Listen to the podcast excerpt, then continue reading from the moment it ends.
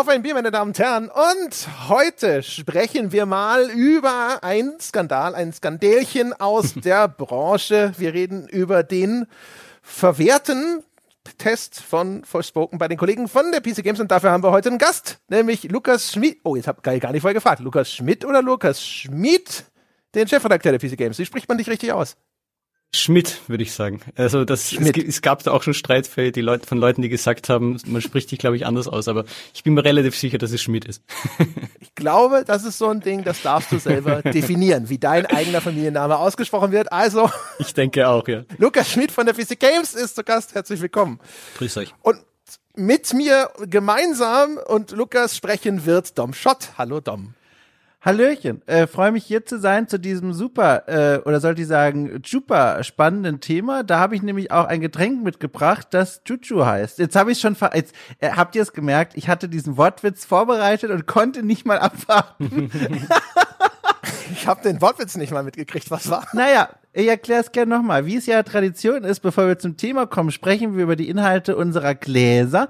Und in meinem Glas befindet sich äh, gleich in wenigen Sekunden ein Chuchu Bier, afrikanische Brauung. Brauung. Und äh, dann dachte ich mir, Mensch, äh, klug und gewitzt wie ich bin, mal da ein kleines Wortspielchen und sagt, super spannendes Thema. äh, oh. oh. ja, ja. Oh, ja, okay, ja. Mm, mm. Ich habe eben einen Pling gehört. Irgendjemand hat hier noch Soundeffekte. Ich habe es gerade schon so. abgestellt. Das war okay. meine, Viel beschäftigt. meine böse Schuld. Viel beschäftigt. Sehr gut, sehr gut. Ja, da müssen wir darauf hinweisen. Nicht, dass es wie mit den Krankenwagen. Ja, jetzt die ja, ganzen ja. Autofahrer schauen auf ihr Handy. Was kam denn da für eine Nachricht rein? Sehr gut. Aber das heißt, ich bin ja gar nicht heute der einzige äh, Biertrinker. Der Lukas sitzt sozusagen noch an seinem Arbeitsplatz, deswegen Richtig. ist er entschuldigt. Richtig. Ich habe aber ein sehr großes Wasser mir genommen. Ah, okay. Das ist ja, ja also quasi ein Liter Wasser ist ja eigentlich wie 0,2 Liter Bier. Wissen wir alle. Richtig. Wenn du es runterbrichst, ist das äh, homöopathisch betrachtet dann bestimmt auch Bier. Eigentlich exakt das Gleiche. Aber ich sehe, Dom, ja, ich habe vorhin eigentlich, habe ich dem Lukas schon Mut gemacht, habe gesagt, der Dom trinkt bestimmt auch nur Wasser, aber das stimmt ja. gar nicht kleiner Twist oder wie man im äh, Twitch-Chat von For Honor oft geschrieben hat, bamboozled. Äh, die fünf Leute wissen jetzt, ah, sagen wir, die zwei Leute wissen jetzt, was ich meine. Ähm, ich habe nämlich tatsächlich im Vorfeld bin ich noch mal kurz zum Brunnen gerannt und habe Wasser geschöpft für mein Glas und dann hörte ich noch Andres Stimme aus meinem abgelegten Kopfhörern, äh, die, die das Erstaunen und die Empörung, dass ich hier alkoholfrei unterwegs bin, mal wieder in diesem Format. Und dann dachte ich mir, komm, habe ich so, habe ich schief gegrinst wie im Anime und dann hat die Zeit an, eingefroren und ich dachte mir, oh, okay, das ändere ich jetzt und bin dann zum Kühlschrank gelaufen, habe mir das Chuchu-Bier geholt und jetzt habe ich diese süße kleine Flasche. Wie gesagt, wer es nicht kennt, ist eine afrikanische Brauung ähm, das ist zeichnet ein, ist ein Bier, das sich durch seine fruchtigen Geschmäcker auszeichnet. Es gibt da verschiedene Geschmacksrichtungen. Ich habe jetzt die Banana, äh, also Banane, wer jetzt Englisch nicht kann, und äh, es gibt noch Mango und Avocado und es ist wirklich ganz fruchtig und auch ein ganz leichte 3,6 Prozent, ungefähr so viel Prozent, wie, soll ich sagen, Forspoken von mir persönlich vielleicht bekommen hätte. Naja, okay. Ist ja nur meine Meinung, ja. Sehr schön, sehr schön. Ich habe Forspoken nie gespielt. Ich habe da keinerlei äh, Meinung zu dem Titel an sich. Ich habe dafür aber ein Bier, das hat mir der gute David, will ich sagen. Oh Gott, auf, genau auf der Flasche habe ich es nicht draufgeschrieben, aber ich habe eine andere Flasche davon in der Hand gehalten und ich glaube, David stand drauf. Also der liebe David hat mir Bier geschickt und es ist ein, ein Surtr. Ein Surtr-Bier Oh. Äh, und zwar von der Wackenbrauerei habe ich eine ganze Reihe von Bieren bekommen, die alle nach so nordischen Göttersagengestalten benannt sind. Und Surtur ist ein Feuerriese, der Herrscher über Muspelheim, ein Feind der Götter und der während Ragnarök mit seinem Feuerschwert den Weltenbrand entfacht. Da steht alles auf diesem Etikett. Das ist ein Bildungsbier quasi, was ich hier in den Händen halte. Außerdem Gewinner des World Beer Awards Germany Kategorie Gold. So. Das war hier. Ist jetzt World Beer Award oder Germany? Das ist ja schon eine Frage. ja, das ist offensichtlich äh, in Deutschland wahrscheinlich abgehalten worden. Vielleicht gibt es auch Unterkategorien für alle Länder. Ich weiß es nicht. So bei der Miss Universe, wo niemand irgendwie das ganze Universum mit einbezieht. Völlig an den Haaren vorbeigezogen. ich glaube, das ist so eine Das ist so eine Fairness-Geschichte aus deutscher Überheblichkeit, dass das so, dass die sich denken, das muss wie beim Männer- und beim Frauensport getrennt werden. Wenn Deutschland in der gleichen Kategorie antritt, dann ist es nicht fair. das kann sein. So stelle ich mir das zumindest vor. Auf meiner auf meiner Flasche äh, steht hinten drauf und es tut, also ich gebe mir jetzt allergrößte Mühe, aber im Sinne des Bildungspodcasts, den wir jetzt hier offenbar unter dieser Kategorie einplanen werden, in verschiedenen Podcatchern dieser Welt, möchte ich auch sagen, was Cheers äh, heißt.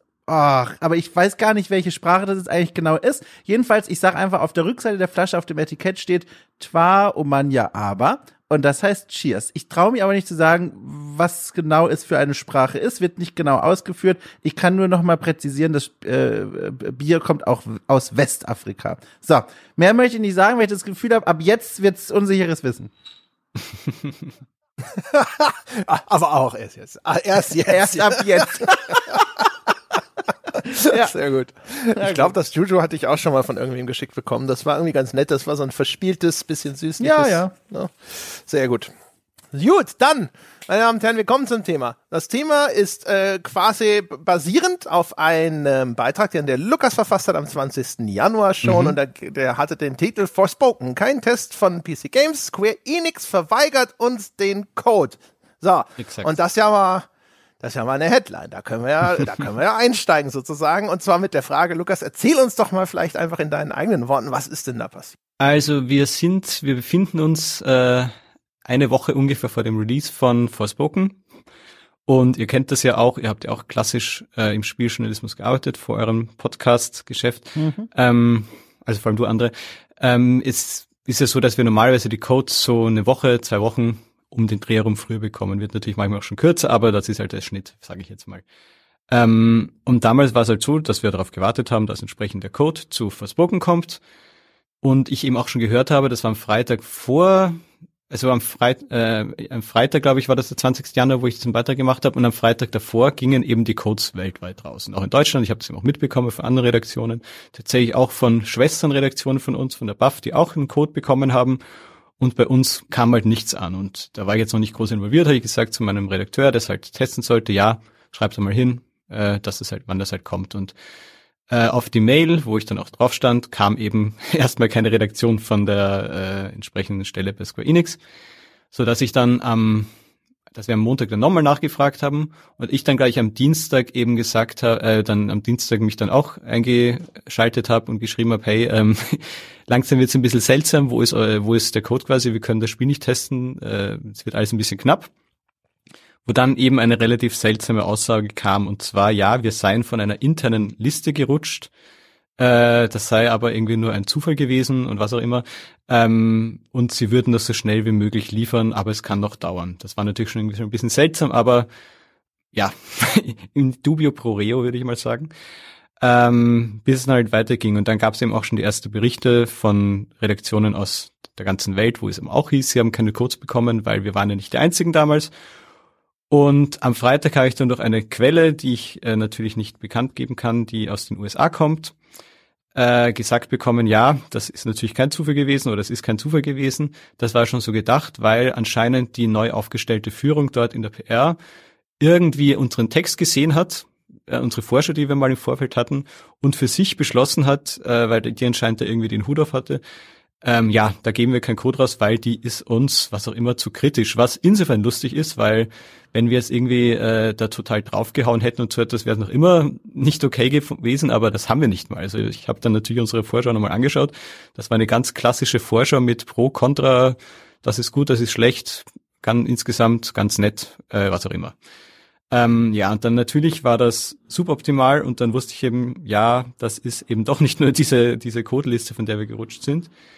Und aus diesem Gedanken raus, und weil es eben schon eine größere Welle tatsächlich war, als es jetzt sonst oft in letzter Zeit war bei ähnlichen Fällen, ähm, habe ich mich dann für diesen Beitrag entschieden, mit dem wir dann am Freitag rausgegangen sind. Das ging dann auch alles recht schnell. Ich habe eben am Freitag habe ich das beschlossen, dass ich das mache, habe das geschrieben, habe das Video gemacht und habe entsprechend dann auch äh, sehr positives Feedback dazu bekommen. Nicht nur von äh, Spielerseite, sondern tatsächlich auch von PR-Seite, was mich sehr positiv überrascht hat.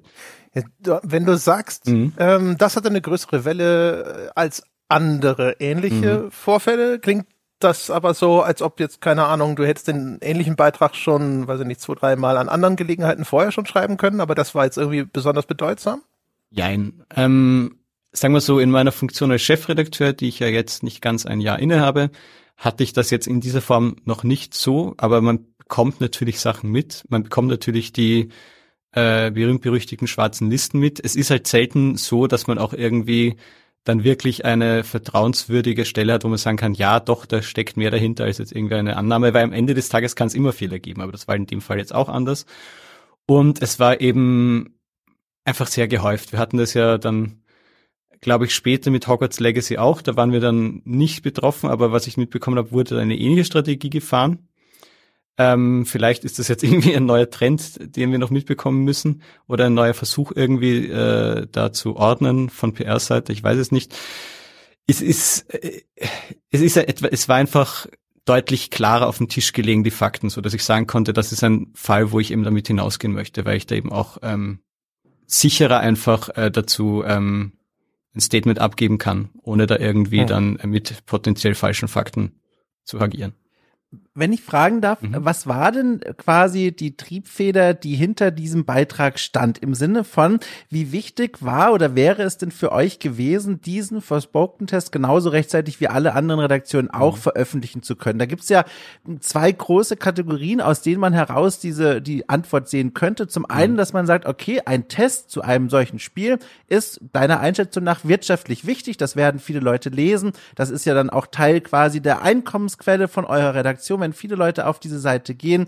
Äh, oder auf der anderen Seite, dass ihr sagt, naja, vom Prinzip her ist es wichtig, einfach Spiele zu begleiten als unsere Aufgabe als Redaktion. Und deswegen mhm. ist es umso ärgerlicher, wenn wir dem jetzt erstmal zumindest nicht mit Vorlauf nachkommen können, wenn wir keinen Code bekommen.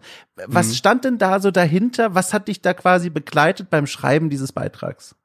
Äh, eine Mischung aus allem. Also, um mal hier das klar zu sagen, Forspoken war jetzt nie das übergroße Thema. Das mhm. war es einfach nicht. Das äh, war, glaube ich, der PR bis zum gewissen Grad auch bewusst. Was vielleicht ein Mitgrund ist, dass versucht hier wurde, hier besonders aggressiv zu steuern, weil irgendwie das Spiel irgendwie nicht so richtig angekommen ist bei den Leuten.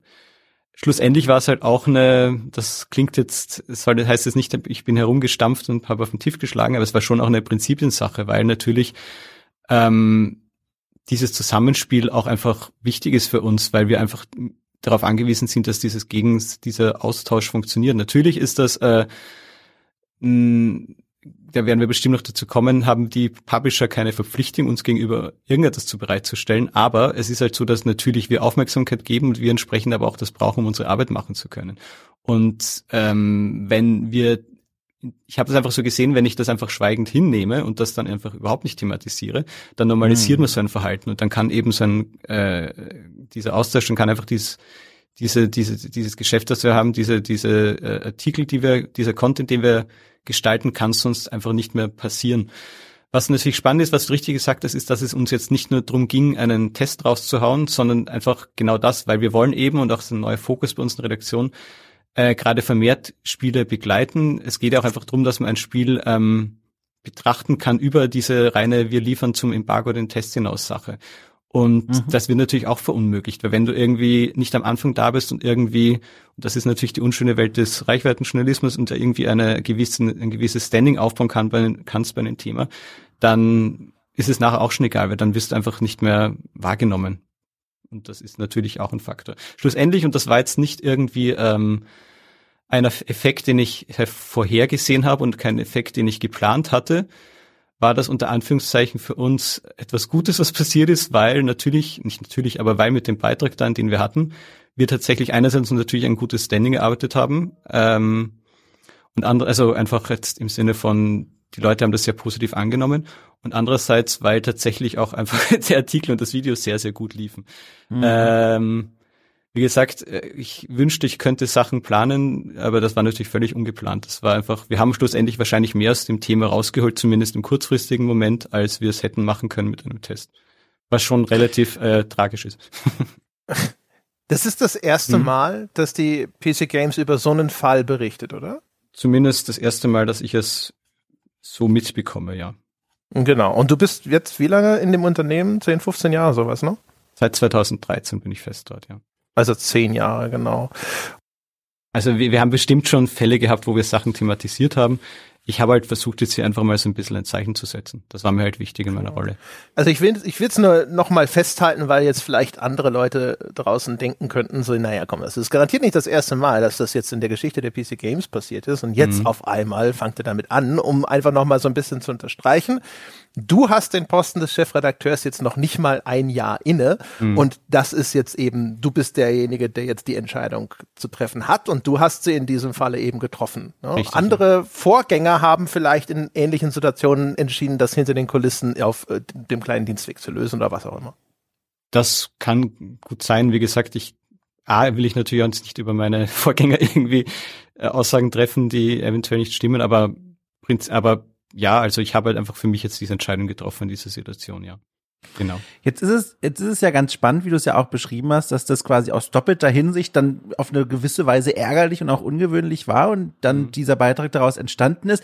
Was mich dann tatsächlich verwundert hat äh, in der Folge, die du ja auch selber in dem Beitrag schließt, dass du dann gesagt hast, so, dann werden wir das Ding auch in der Form nicht behandeln. Und mhm. dann gab es ja noch mal ein kleineres Update in den Tagen darauf, ähm, kurz darauf sogar, ich habe es hier gerade vor mir, am äh, 23., also zwei, drei Tage später, gab es mhm. noch mal ein Update, dass mittlerweile ein Code euch euch erreicht hat und ihr euch jetzt beratet, wie es weitergeht. Aber ein mhm. Test ist jetzt aktuell zum Zeitpunkt der Aufnahme, wir nehmen am 1.3. auf, äh, noch nicht erschienen. Mhm. Stattdessen einige, ich sag mal, kleinere Stückchen News, die so auch typischerweise um den Release eines solchen Spiels herum erscheinen. Es geht um ähm, Frame per Second Analysen von anderen Seiten, die ihr quasi als News, News berichtet. Es gibt eine Wertungsübersicht, mhm. aber keinen eigenen Test. Und jetzt frage ich mich, ähm, wie habt ihr das dann intern begründet, dass ihr dann gesagt habt, alles klar, äh, wenn kein Code kommt, kommt auch von uns gar kein Text dazu. Jetzt könnte man ja stattdessen auch sagen, naja, quasi jetzt erst recht, wir mhm. kaufen uns das Ding, starten zwar dann später in die Berichterstattung rein, aber dann hängt da auch wirklich im Hintergrund keine PR, kein Marketing dran von mhm. irgendeinem Square Enix, sondern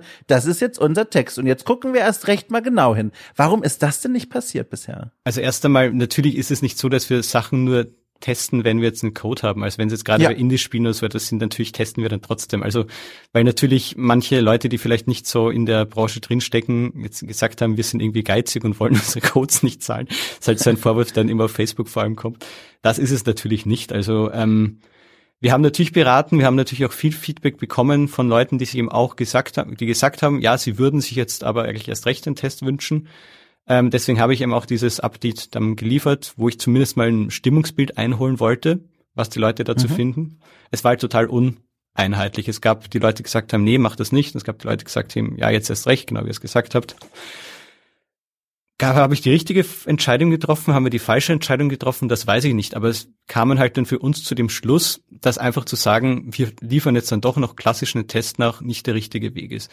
Ähm, wir werden, das ist vielleicht ein kleiner Spoiler, wahrscheinlich in nächster Zeit noch so eine Nachbetrachtung machen. Mhm. Äh, ich kann da aber auch keinen zeitlichen Rahmen geben, weil ich das einfach noch nicht weiß. Ähm, wo wir vielleicht, so, wo wir im Sinne von, war es das wert oder einfach nochmal eine, eine Retrospektive diese ganze Geschichte es nochmal in einem Artikel aufwerfen werden. Das muss ich auch noch schauen. Und es gibt noch einen zweiten, weniger romantischen Faktor auch, den ich glaube ich auch im Text erwähnt habe dass es natürlich auch eine Zeitsache ist, weil wir sind keine riesige Redaktion, wir haben viele Themen, die äh, bearbeitet werden müssen.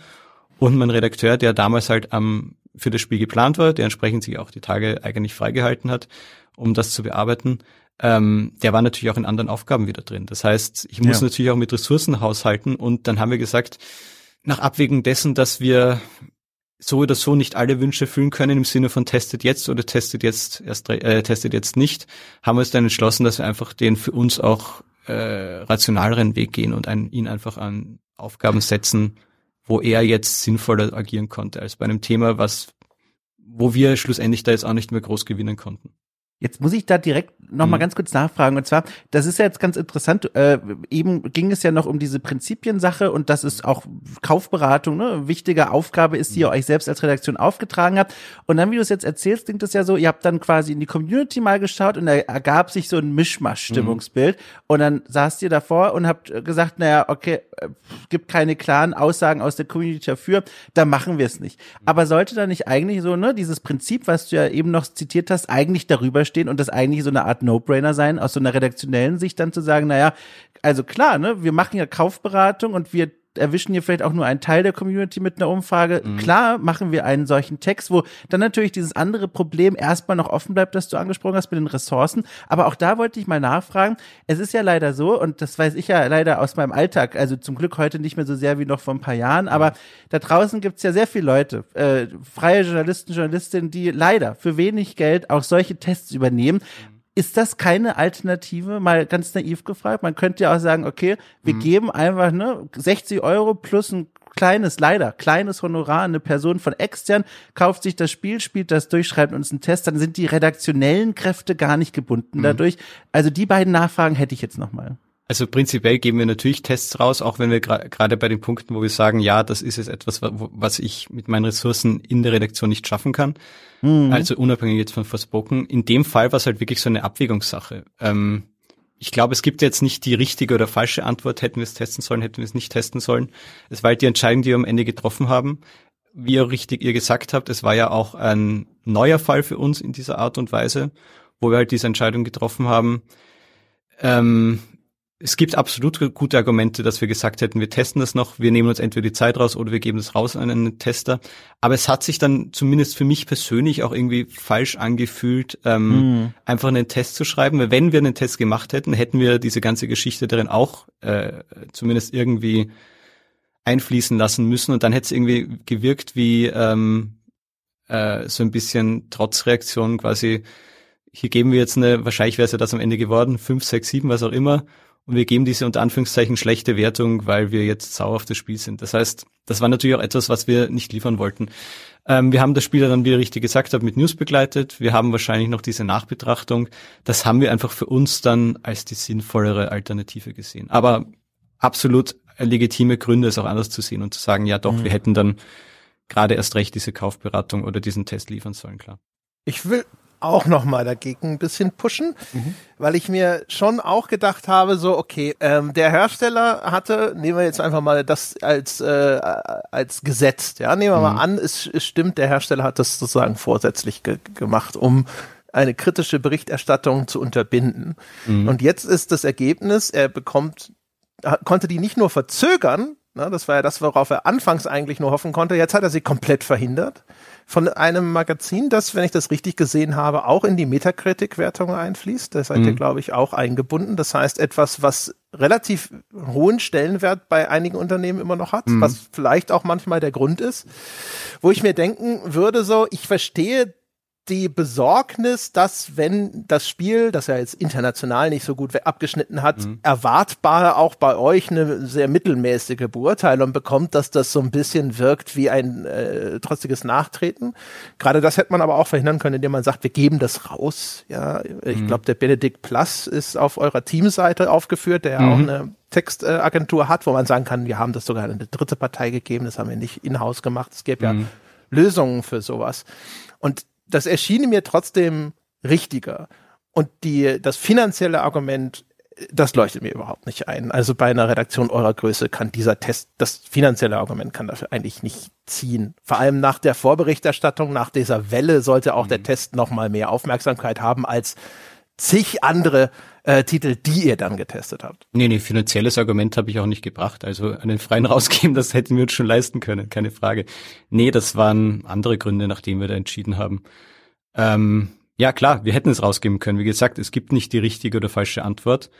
Wir haben uns halt dann, wir haben halt diese Entscheidung getroffen für uns. Ähm, aber ist das wirklich so? Oder ist es nicht so, habt ihr nicht Square im Grunde genommen nicht nur gegeben, was sie wollten, sondern noch mehr? Habt ihr nicht sogar eigentlich noch eins draufgelegt, in dem eure Meinung jetzt gar nicht in den Kanon der Beurteilungen eingeflossen ist? Und ist es deswegen nicht tatsächlich schon irgendwie falsch? Das würde ich nicht sagen. Also böse gesagt, ob jetzt eine 6 von 10 zwischen den anderen 6 von 10 gestanden hätte, auf Metacritic hätte halt den Wert genau nicht verändert wir haben, glaube ich, mit unserer Berichterstattung eben mit uns, mit meinem Stück, mit meinem äh, Statement da, haben wir deutlich mehr Leute aufgeklärt darüber, dass hier eventuell etwas im Argen liegt, äh, beziehungsweise dass hier etwas eventuell eben nicht äh, das erhoffte acht, was neun, was auch immer Spiel ist, um bei Wertungen zu bleiben. Ähm, wir haben keine klassische Kaufberatung geliefert, aber wir haben eine Einordnung geliefert dessen, wie wir diese Situation sehen und auch die Beweggründe, warum Square Enix höchstwahrscheinlich oder eventuell ähm, dieses Vorgehen macht, weil eben sie selbst nicht so sehr an das Spiel glauben. Ähm, also damit haben wir, was ich auch schon sagte, wahrscheinlich mehr Leute erreicht, als wir mit dem Test erreicht hätten. Ähm, Aber das würde ja dadurch trotzdem stattfinden. Ist, wir, wir, reden ja nicht über stattdessen, mhm. sondern über außerdem. Ne? Also dieser Beitrag, den du geschrieben hast, der würde mhm. deswegen ja nicht verschwinden. Nee, absolut, wie gesagt. Also das ist auch völlig legitim zu sagen, wir hätten den Test machen sollen. Aber es war halt eine Entscheidung, die wir getroffen haben. Da gibt's kein richtig oder falsch. Das ist einfach die Entscheidung, die wir in dem Fall getroffen hätten. Hätte ich einen Test gemacht, hätte ich jetzt wahrscheinlich, oder hätten wir einen Test gemacht, hätte ich jetzt halt in die andere Richtung argumentiert, warum wir es gemacht hätten mit den Argumenten. Ähm, ja, es war halt der Weg, den wir gegangen sind. Also ich kann da wirklich nicht mehr sagen, als es ist halt, am Ende musste eine Entscheidung getroffen werden. Wir haben es diskutiert. Ähm, und das war die Entscheidung, auf die es halt gefallen ist dann. Schlussendlich. Ich weiß nicht, wie befriedigend das für euch ist, aber es ist halt wirklich so. Also ich finde beides, für beides gibt es gute, gute Argumente. Okay. Ich gestehe, es überzeugt mich nicht. Ich finde es schon, ich glaube, ich finde es relativ eindeutig, dass man den Test hier hätte machen sollen. Aber ich erwarte auch nicht, dass du jetzt hier auf einmal sofort sagst, ja, oh Gott, jetzt, jetzt äh, fällt mir als irgendwie Schuppen von den Augen oder sonst irgendwas. Ja, und wir werden ja sehen, was dann auch in der, in der Nachbetrachtung steht. Ich will auch mhm. nochmal vielleicht explizit sagen, dass ich es umgekehrt sehr löblich finde. Mhm. mhm. Also diesen Beitrag geschrieben zu haben und das äh, transparent gemacht zu haben einfach. Weil sowas passiert relativ selten. Mhm. Ne? Also wir du äh, thematisierst das ja auch. Es ist jetzt nicht etwas, wo ähm, ich glaube inzwischen auch das äh, informierte Publikum nicht mal mehr, geschweige denn Leute, die schon länger in der Branche arbeiten, die Hände vor den Mund schlagen. Und, oh, das kann doch, nein, das ist doch völlig unmöglich. Das ist nicht passiert. Ja? äh, so ist es ja nicht, aber wird gar nicht so häufig thematisiert. Ne? Mhm. Äh, auch insgesamt nicht. Also ich weiß gar nicht, wie viele andere Redaktionen haben euren Beitrag aufgegriffen. Hast du da mal geschaut? Hast du einen Überblick? Also es wurde zumindest in den sozialen Kanälen tatsächlich ziemlich gut geteilt, äh, da auch dann eben von Leuten aus der Branche. Ich habe jetzt nicht geschaut, wie viele Leute, äh, bei mhm. wie vielen Leuten wir in die Newsberichterstattung eingeflossen sind, das nicht. Ähm, aber es war zumindest in den Tagen, als das passiert ist, ein Thema auf den sozialen Kanälen. Das kann ich auf jeden Fall sagen. Es wurde schon gut geteilt. Genau, aber eben nicht wirklich in den, in den News-Sparten. Also nach mhm. dem, was ich gesehen habe, als ich mich umgeschaut habe, eigentlich so gut wie gar nicht. Ne? Mhm. Und das ist ja schon so auch so ein bisschen eine Aussage. Ne? Das ist, mhm. ja, das ist ein Social-Media-Thema, also mhm. eher so Rubrik Klatsch und Tratsch, aber weniger ein ernsthaftes News-Thema. Du hast das vorhin so mal äh, angeschnitten.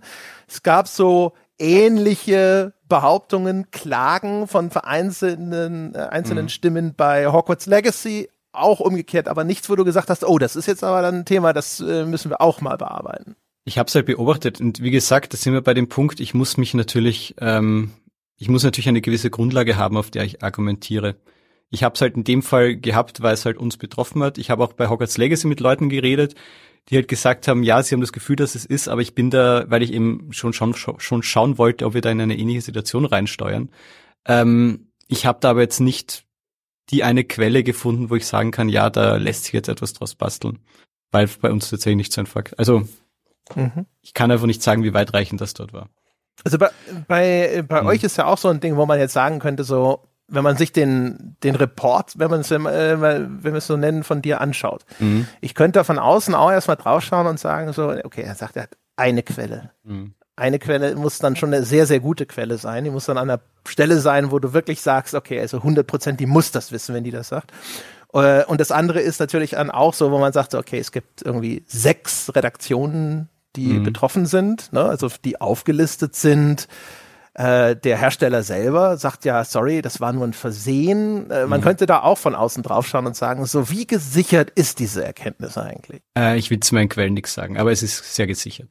Ja, genau. Also du sagst, ne, aber ich sag, du verstehst genauso wie du jetzt zum Beispiel bei dem Hogwarts-Ding sagst so, ja, weiß nicht so genau, wie, wie eindeutig die Lage mhm. für mich ist, kann man auch hier so ein bisschen von außen drauf schauen. Ja, natürlich. Sogar, äh, wenn ich das äh, mir anschaue, im eigenen Hause. Also die Kollegen von Buffed haben bei ihrer Berichterstattung einen, einen Kasten neben ihrem Test, mhm. habe ich gesehen.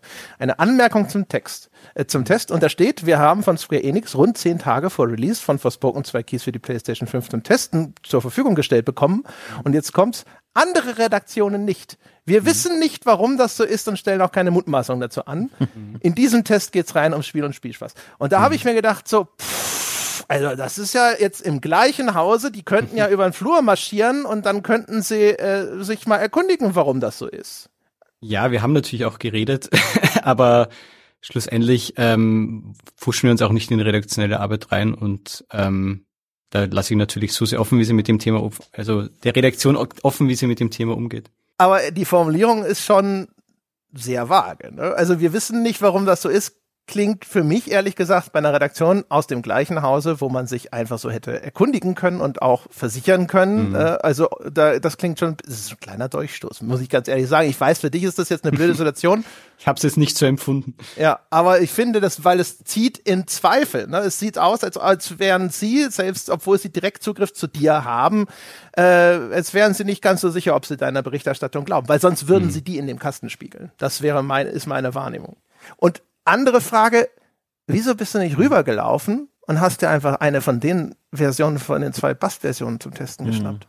Da sind wir wieder bei den Prinzip. Also erstmal hatten sie, glaube ich, eine Version, was ich weiß. Sie schreiben von zwei Keys. Äh, waren es zwei Versionen? Okay, dann hatten sie die für direktionelle Berichterstattung gebraucht. Ähm, schlussendlich haben sie die halt gebraucht. Wir können halt nicht mit verschiedenen Versionen gleichzeitig spielen. Und wir haben ja auch noch bis Montag oder Dienstag darauf gewartet, dass die Versionen bei uns ankommen. Und äh, dann waren wir auch wieder also es war einfach nicht, wir haben halt nicht die, die, die Strukturen, dass wir sagen, hey, das kommt nicht, dann nehmen wir es jetzt von euch. Wir haben halt fest geglaubt bis zu einem gewissen Punkt, dass wir das auch noch bekommen. Und bis, ja. sagen wir zu Dienstag wäre es auch zeitlich noch alles hingehauen, aber dann war es halt irgendwann knapp und dann kam halt eh schon diese ganze Geschichte ins Laufen. Aber die schreiben, sie hatten hm. den Te zehn Tage vor Release hatten sie diese Keys. Genau, das war am Freitag, am Freitag die Woche davor. Forspoken ist, wenn ich das, wenn ich das richtig gesehen habe, so ein 20-Stunden-Spiel. Hm. Also das, das kann man äh, in, sagen wir mal, drei Arbeitstagen kann man das abhaken. Und da sind zwei Gs im gleichen Hause. Mhm. Man fragt sich schon so ein bisschen, äh, ne? Und wenn der Hersteller selber zum Beispiel auch noch, jetzt du nimmst an, das ist vorgeschützt, aber wenn der Hersteller sagt so, oh, das ist nur ein Versehen, dann kann man ja sogar legitimerweise mhm. sagen, ja, ey, kein Problem. Ich hab's mit der Version von den Kollegen gegenüber getestet. Mhm. Ein Glück, ich habe euren internen Fehler korrigiert. Du bist selbst äh, sicherlich sehr zufrieden. Wie gesagt, zuerst gab es einfach keine Strategie, weil wir dachten, es kommt noch. Genau deswegen, weil wir gesagt haben, das spielen wir schon durch dann. Äh, dann kam das ins Laufen und dann war halt auch schon der Punkt, wo wir gesagt haben, okay, da läuft irgendetwas schief, da funktioniert irgendetwas überhaupt nicht. Und dann haben wir auch schon den Fokus ein bisschen geändert einfach. Ähm, wir haben natürlich dann auch darüber geredet, machen wir das jetzt irgendwie, fragen wir die äh, Buffed, ob wir da von dort Codes nehmen. Aber dann waren wir auch schon im Punkt, wo der Freitag langsam näher oder wo der Freitag kam, wo dann das Statement kam und dann war eh klar, dass wir so nicht mehr vorgehen werden. Klar, es wäre auch eine Option gewesen, aber im Vorfeld davor war es natürlich auch relativ chaotisch, weil ja es gab ja keinen Plan vor diesem Statement jetzt, wie wir damit, das war ja dann relativ spontan alles entstanden. Das heißt, ähm, es war nicht so, dass wir irgendwie durchgetaktet haben, an dem Tag machen wir jetzt mit der Buff den Code das und dann machen wir das dann nicht und dann kommt das und überhaupt und sowieso.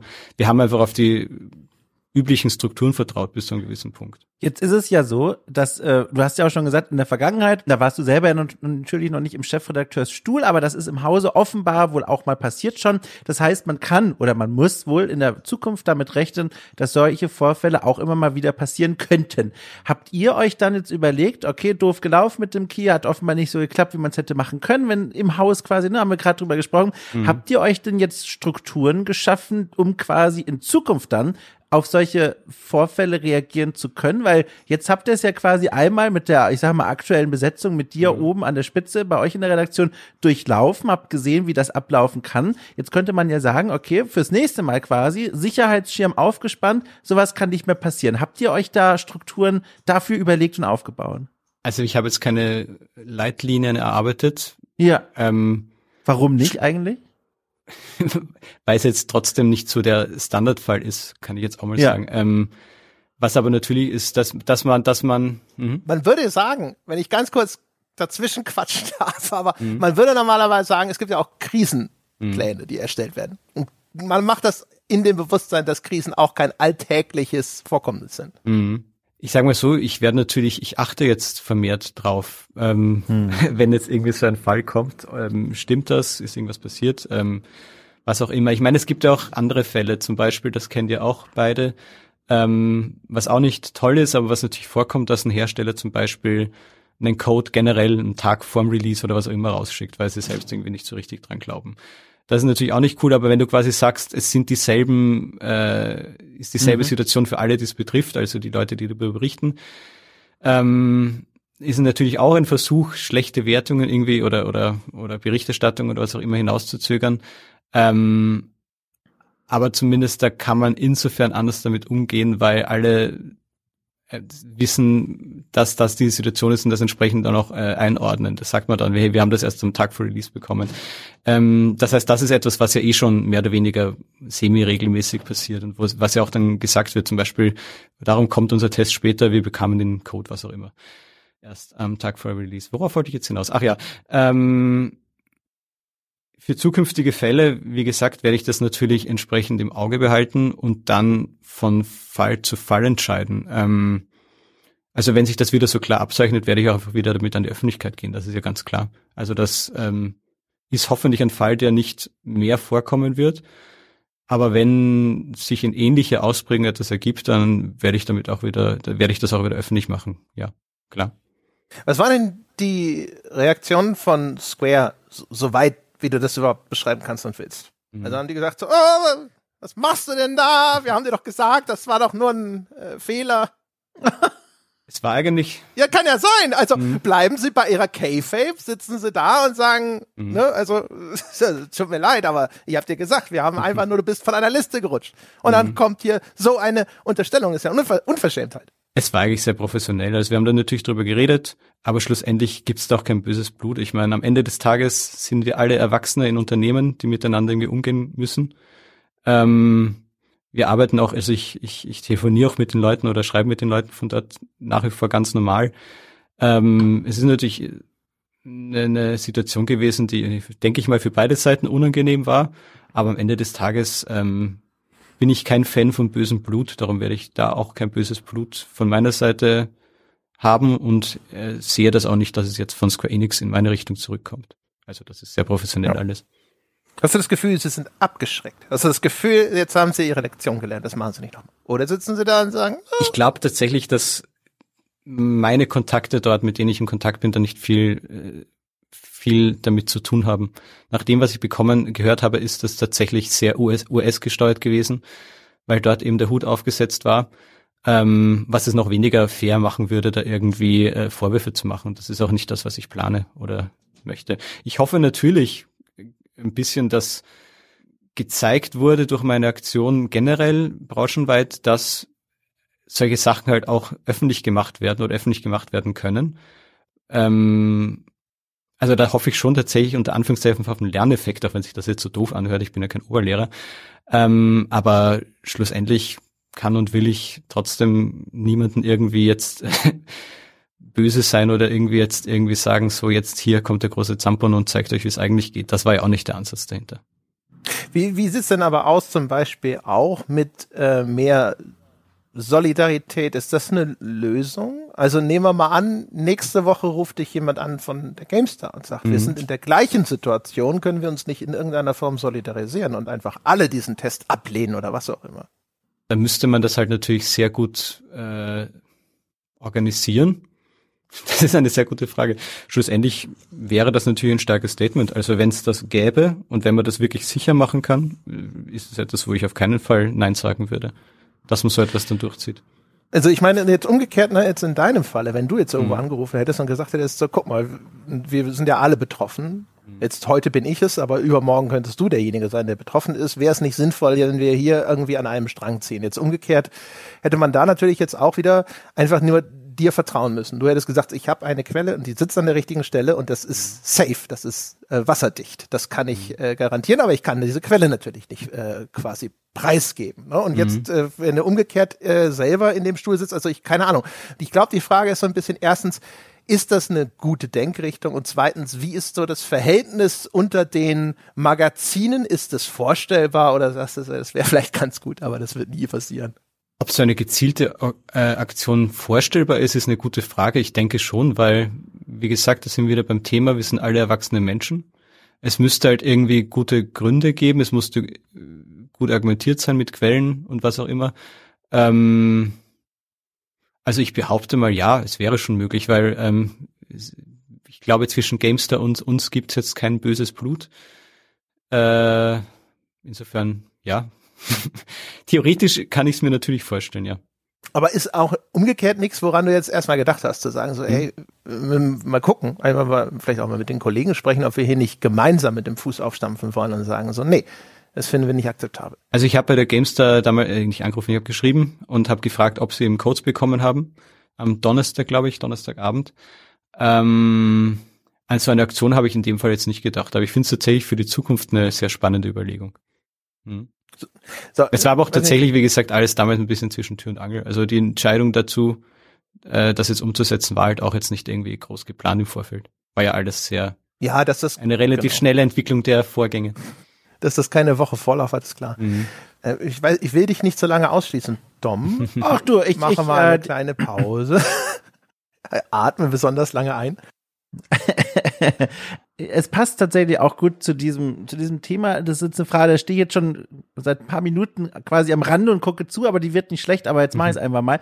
Und zwar, eine andere Möglichkeit wäre zu sagen, alles klar, als in der Theorie natürlich, okay, ein großer, ich sag mal, Vorteil ähm, bei der Zusammenarbeit, in Anführungszeichen, mit einem Publisher in diesem Fall, ist ja im Vorfeld einen Code zu bekommen, um damit etwas Vorlauf ein Spiel zu spielen äh, und dann jetzt zum Beispiel den Test zum Release online zu stellen und dann zu sagen, liebe Leute, das Spiel ist heute erschienen, so ist es, das ist unsere Meinung. So passiert das ja schon seit 30 plus Jahren in dieser Branche.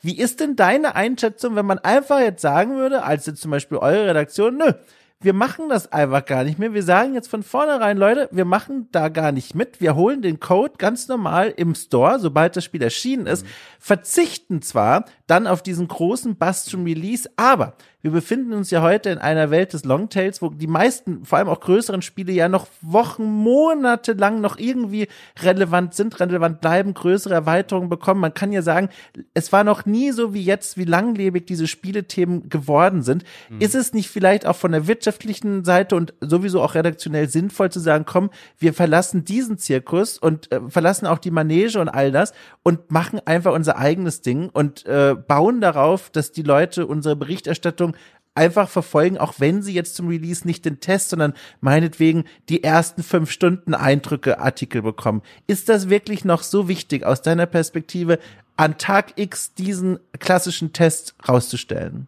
Also ich sage mal so, zu sagen, ja, wir liefern danach alles, weil wir können auf diesen Bass verzichten, das ist einfach bei einer Firma, wie wir sie halt sind, nicht realistisch. Ähm, ich finde hm. die Vorstellung natürlich schön. Am liebsten würden wir alle jeden Tag nur irgendwie äh, wochenlang äh, Reportagen recherchieren, tiefgründige und dann die abliefern. Natürlich, das ist irgendwie so die Idealvorstellung. Am Ende des Tages bin ich aber eben trotzdem zuständig für eine nicht große, aber vergleichsweise große Redaktion. Und ähm, ganz simpel gesagt, das sind einfach Experimente, die ich nicht eingehen möchte. Ähm, klar mhm. könnte ich das versuchen oder klar könnte man es versuchen, äh, müsste sich natürlich dann vor entsprechend anderen Stellen, die höher sind als man selbst nur rechtfertigen. Es wäre auf jeden Fall ein spannender Versuch, aber wir sind halt in Realitäten der Abhängigkeiten von, von Reichweiten und das ist eine sehr schöne romantische Vorstellung, aber nichts, was ich realistisch umsetzbar sehe. Aber an wie vielen Stellen liefert ein Test überhaupt noch wirklich Reichweite, die sich ökonomisch rechnet?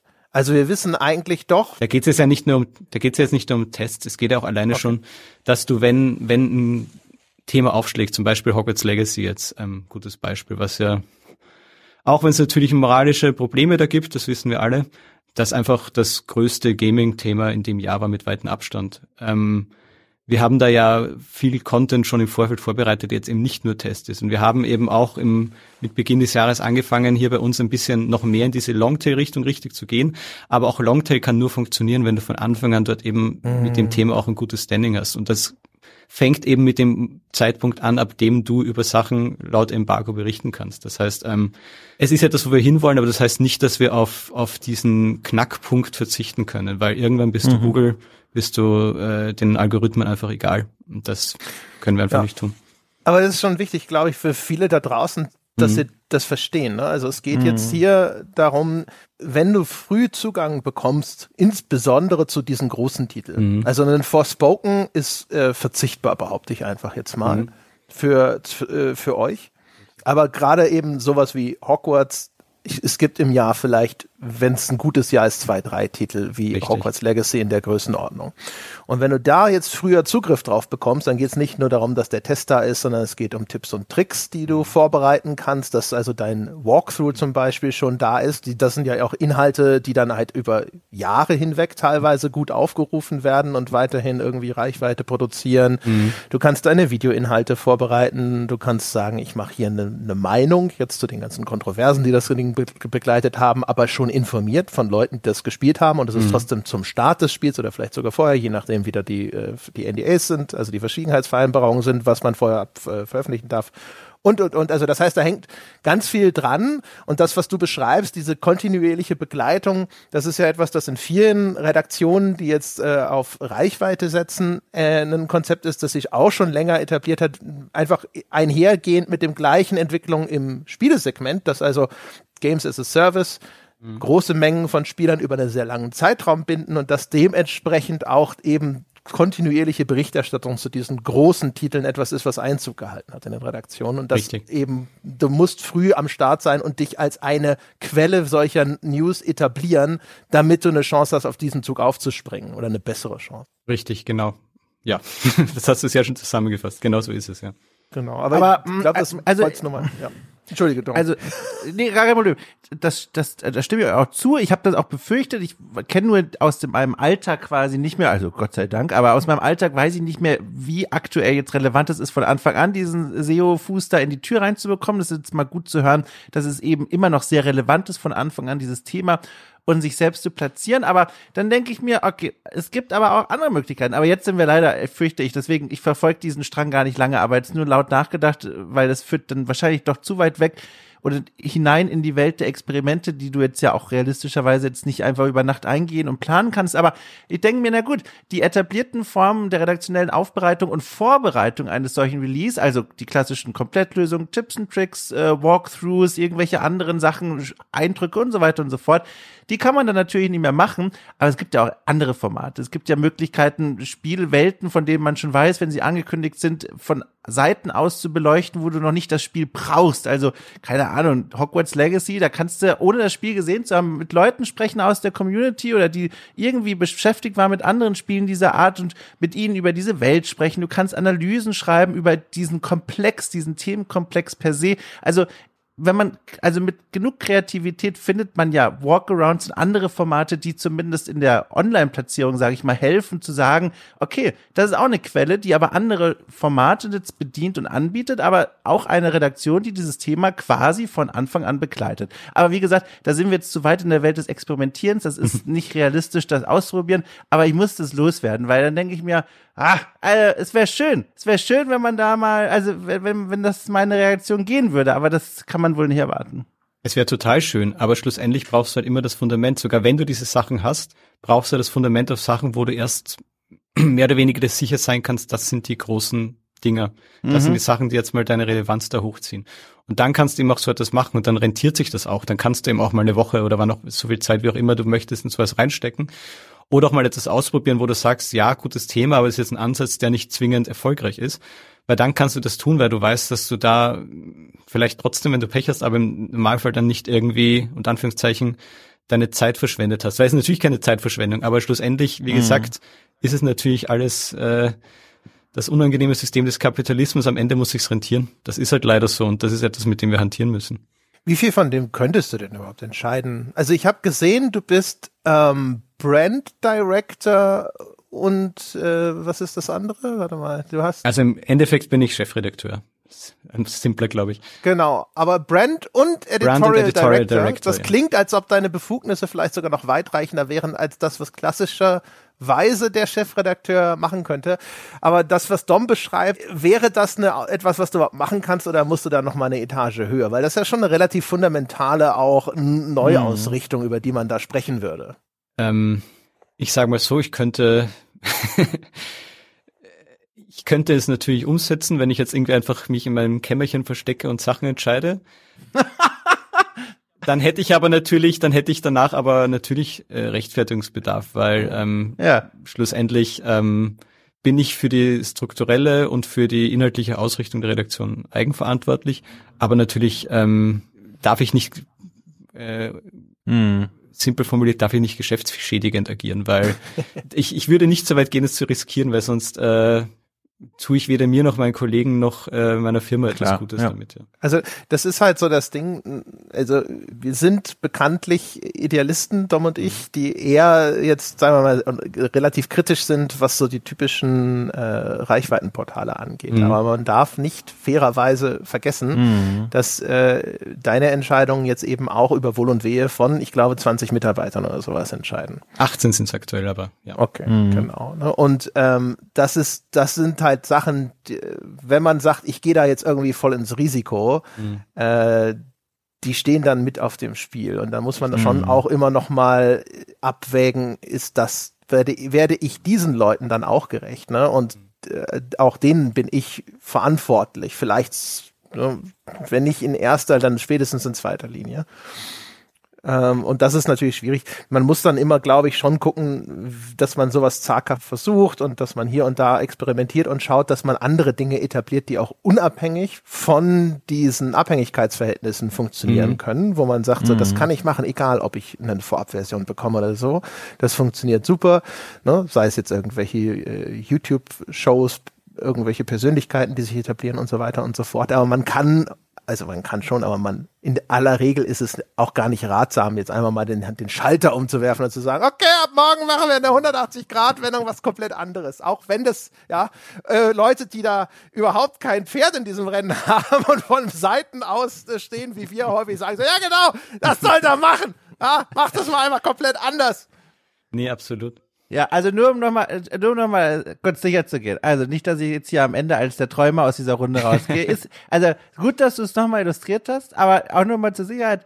Ich fürchte, es war mir schon klar, aber ich konnte nicht. Ich musste es einfach mal erzählen, weil, ne, wie gesagt, genug gesagt, aber es ist schade, ne? Also, dass das, Ja, ich verstehe das voll.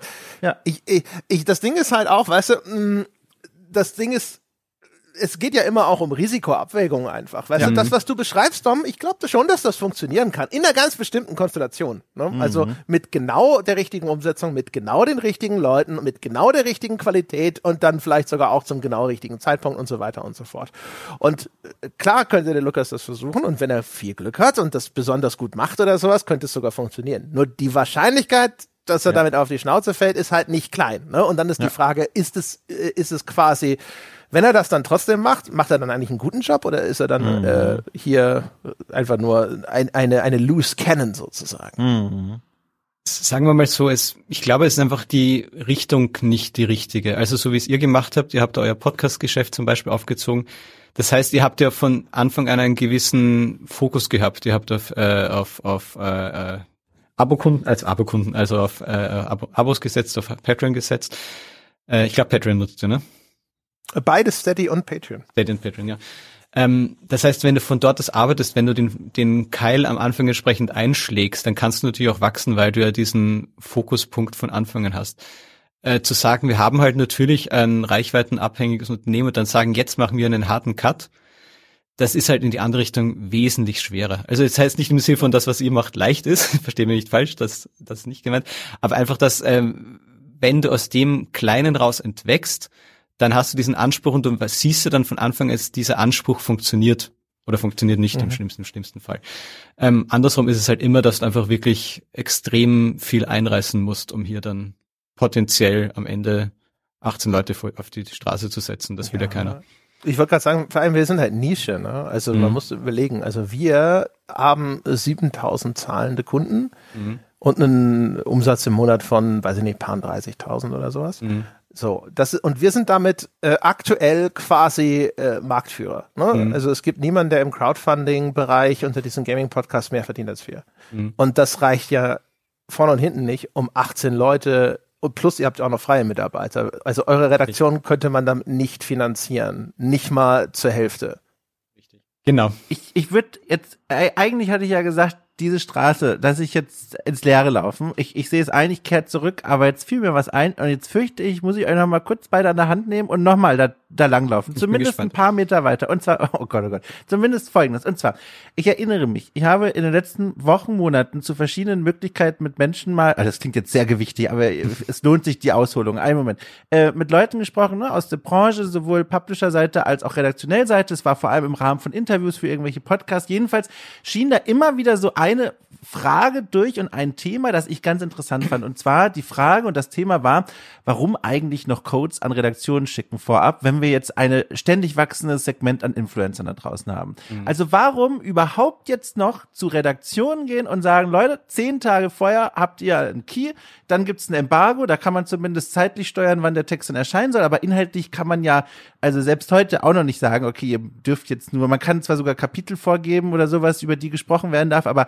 man kann ja immer noch nicht beeinflussen, ne, wie wird jetzt am Ende die Wertung dann tatsächlich sein. Es gibt bestimmt mhm. Druckpunkte, aber man kann jetzt immer noch nicht sagen, Leute, ne, liebe ne, PC Games oder was, äh, ihr habt bitte so und so zu berichten, dann vom Ton her. Bei Influencern kannst du das. Du kannst mhm. sagen, ich kaufe den Sendeplatz ein, dann blendest du irgendwo in der Ecke Werbung ein und kannst dann einfach so tun, als wärst du authentisch, sprichst aber lobend über unser Spiel. Die Verträge gibt's ja, das ist ja, ist ja klar. Und da war die Frage dann im Raum, warum überhaupt noch auf Redaktionen zugehen und dieses Risiko noch eingehen, dass diese Redaktionen dann quasi früh versorgt werden und am Ende mit dem Text rauskommen, der den, der den PR-Leuten nicht gefällt. Und die Antwort, die darauf gefunden wurde, war im Grunde vor allem eine, die Namen sind immer noch klingend. Also eine PC Games, eine GameStar und so weiter und so fort. Das sind immer noch Namen, die kennt man und die erreichen auch immer noch ein großes Publikum. Aber dann denke ich mir, so bei mir, das geht ja auch irgendwann vorbei. Wahrscheinlich. Vielleicht. Fragezeichen. Ich weiß es nicht. Aber irgendwann haben Leute nicht mehr diese eigene Beziehung zu diesem Magazin, die viele ja auch noch kennen aus ihren eigenen Teenagerjahren. Mhm. Und irgendwann gibt's Leute, die konsumieren die Seiten gar nicht mehr aus einem reinen Generationsding heraus und sind nur noch auf Twitch und YouTube unterwegs. Und dann fragt man sich ja auch als jetzt als äh, ne, Advokat des Teufels gesprochen, warum jetzt noch diesen Redaktionen den Key geben? Und jetzt komme ich zum Ende dieser Seitenstraße. Wäre nicht das quasi die, der Grund, der Hintergrund, aus dem man sich heraus dann doch mal überlegen sollte, wie man versucht, aus diesem Code-Geklüngel rauszukommen. Mhm. Ähm, ich sage mal so, wenn, natürlich ist es eine Entwicklung und es kann auch sein, dass da irgendwann mal der große Cut kommt, obwohl das wenn dann wahrscheinlich eher ein schleichender Prozess ist. Wie gesagt, es ist ja jetzt auch schon ein schleichender Prozess, wenn du so mhm. magst. Ich meine, früher in den 90er Jahren, äh, ich weiß nicht, wann ihr jeweils angefangen habt, aber da war es ja noch so, dass sowieso die Magazine irgendwie Daumen hoch und runter gemacht haben. Ich meine, das war eine richtige Einflussmaschine damals. Unsere Hefte, mhm. unsere Enso und unsere ganzen haben, weiß nicht wie viel, hunderttausend Einheiten verkauft. Ähm, das hat sich ja schon alles gewandelt. Das heißt, es ist ja schon weniger. Das ist auch positiv, dass es weniger ist, weil es natürlich auch weniger Einflussnahmeversuche gibt, schlussendlich. Um mal das Thema nur kurz anzustreifen. Ähm, worauf wollte ich hinaus? Ach ja, schlussendlich ist es dann, wenn es denn mal so weitergeht, dass es einfach diese, nennen wir es mal Kooperation oder dieses, dieses gegenseitige Helfen mit Reichweite und mit äh, mhm. Thema der Berichterstattung nicht mehr gibt, dann wird halt, sind wir gezwungenermaßen bei dem, was du dir so ein bisschen gewünscht hast. und äh, das, was wir ja auch schon aufbauen. Das heißt, wie gesagt, wir mhm. bauen uns ja diese Longtail-Sachen auf. Es wird sich dann natürlich irgendwie ändern, man müsste es adaptieren, dass man eben sagt, es gibt eben nicht mehr diesen Gegenpart. Ähm, dann muss man halt schauen, wie, wie, wie relevant man dann noch bleibt. Ähm, das ist klar, das ist eine sehr spannende Frage. Da muss man auch noch schauen, ähm, ob man dann eben im tödlichen Geschäft der Algorithmen dann noch mitkommen könnte, ähm, wenn quasi die Influencer das noch mehr beherrschen, als es ja aktuell schon der Fall ist. Ähm, da bin ich aber insofern optimistisch, weil ich schon der Meinung bin, dass am Ende des Tages die Leute eben oder ein großer Teil der Leute, oder ein zumindest relevanter Teil der Leute, diese Unterscheidung zwischen einer kritischen Betrachtung und einer reinen Abfeierung von was auch immer schon noch treffen kann. Ähm, und dass es da immer ein, einen Markt dafür gibt. Es kann sein, dass er dann kleiner wird, es kann sein, dass er für, äh, für, für uns jetzt aus unserer Perspektive anstrengender wird wenn wir eben auf Themen nicht mehr so direkt reagieren können, wie es aktuell der Fall ist in den meisten Fällen. Ähm, aber ich glaube nicht, dass es etwas ist, was wegfällt. Es wird dann halt sich ändern hin zu dem, was du sagst, dass man später einsteigt ins Thema und dann vielleicht auch andere Themen oder andere Aspekte behandeln kann. Noch vermehrt behandeln kann. Hm. Ist halt die Frage, ob das, was du vorhin angeschnitten hast, ob das zutrifft, dass diejenigen, die vom Hersteller versorgt werden, einen solchen Wettbewerbsvorteil haben, dass der nicht mehr aufholbar ist. Und dann im Grunde genommen nur diejenigen wirklich großen Erfolg haben, die genehme Berichterstattung betreiben. Äh, oder ob äh, es sich herausstellt eben, dass auch unabhängig agierende äh, mhm. Redaktionen quasi eine entsprechende Reichweite trotzdem beibehalten, selbst wenn sie eine Hand hinter den Rücken gebunden bekommen. Ähm, ja, also ich denke schon, dass wenn es würde dann zumindest eine klarere Unterscheidung geben, sagen wir mal so. es wird halt wahrscheinlich, es wird ja, das, das Problem ist, die Frage mhm. ist ja immer, wie eindeutig wird sowas sein und ich vermute halt mhm. halt nie wirklich sonderlich. Ne? Ja. Das ist ja immer so ein bisschen das Problem. Also selbst hier haben wir es ja jetzt mit einem, also ne, wir, wir, wir glauben dir, dass du ehrlich und aufrichtig bist, aber man hat es trotzdem ja mit so einem Fall zu tun, wo die Leute, wir hatten es vorhin, draufschauen können und sagen können, ja, weiß ja nicht. Ne? Ist ja mhm. klar, dass der das behauptet. Jetzt, also Square Enix hat also die kritischen Redaktionen auf der Welt boykottiert und das, das Ergebnis ist sechs. Sechs kritische Redaktionen haben also existiert weltweit, ist ja, ist ja fatal. Das ist, das soll, das ist also der Zustand, also ja, in beide Richtungen gedacht, das ist ja schrecklich. Mhm. Ja, das ist ein, das ist dann so ein Effekt gewesen, den ich echt nicht auslösen wollte mit dem Artikel, ähm, weil ich, wie gesagt, ich fand uns, ich glaube, das habe ich aber auch geschrieben im Text, ich fand unseren Texte nicht mehr sonderlich kritisch, mhm. er war halt Standard.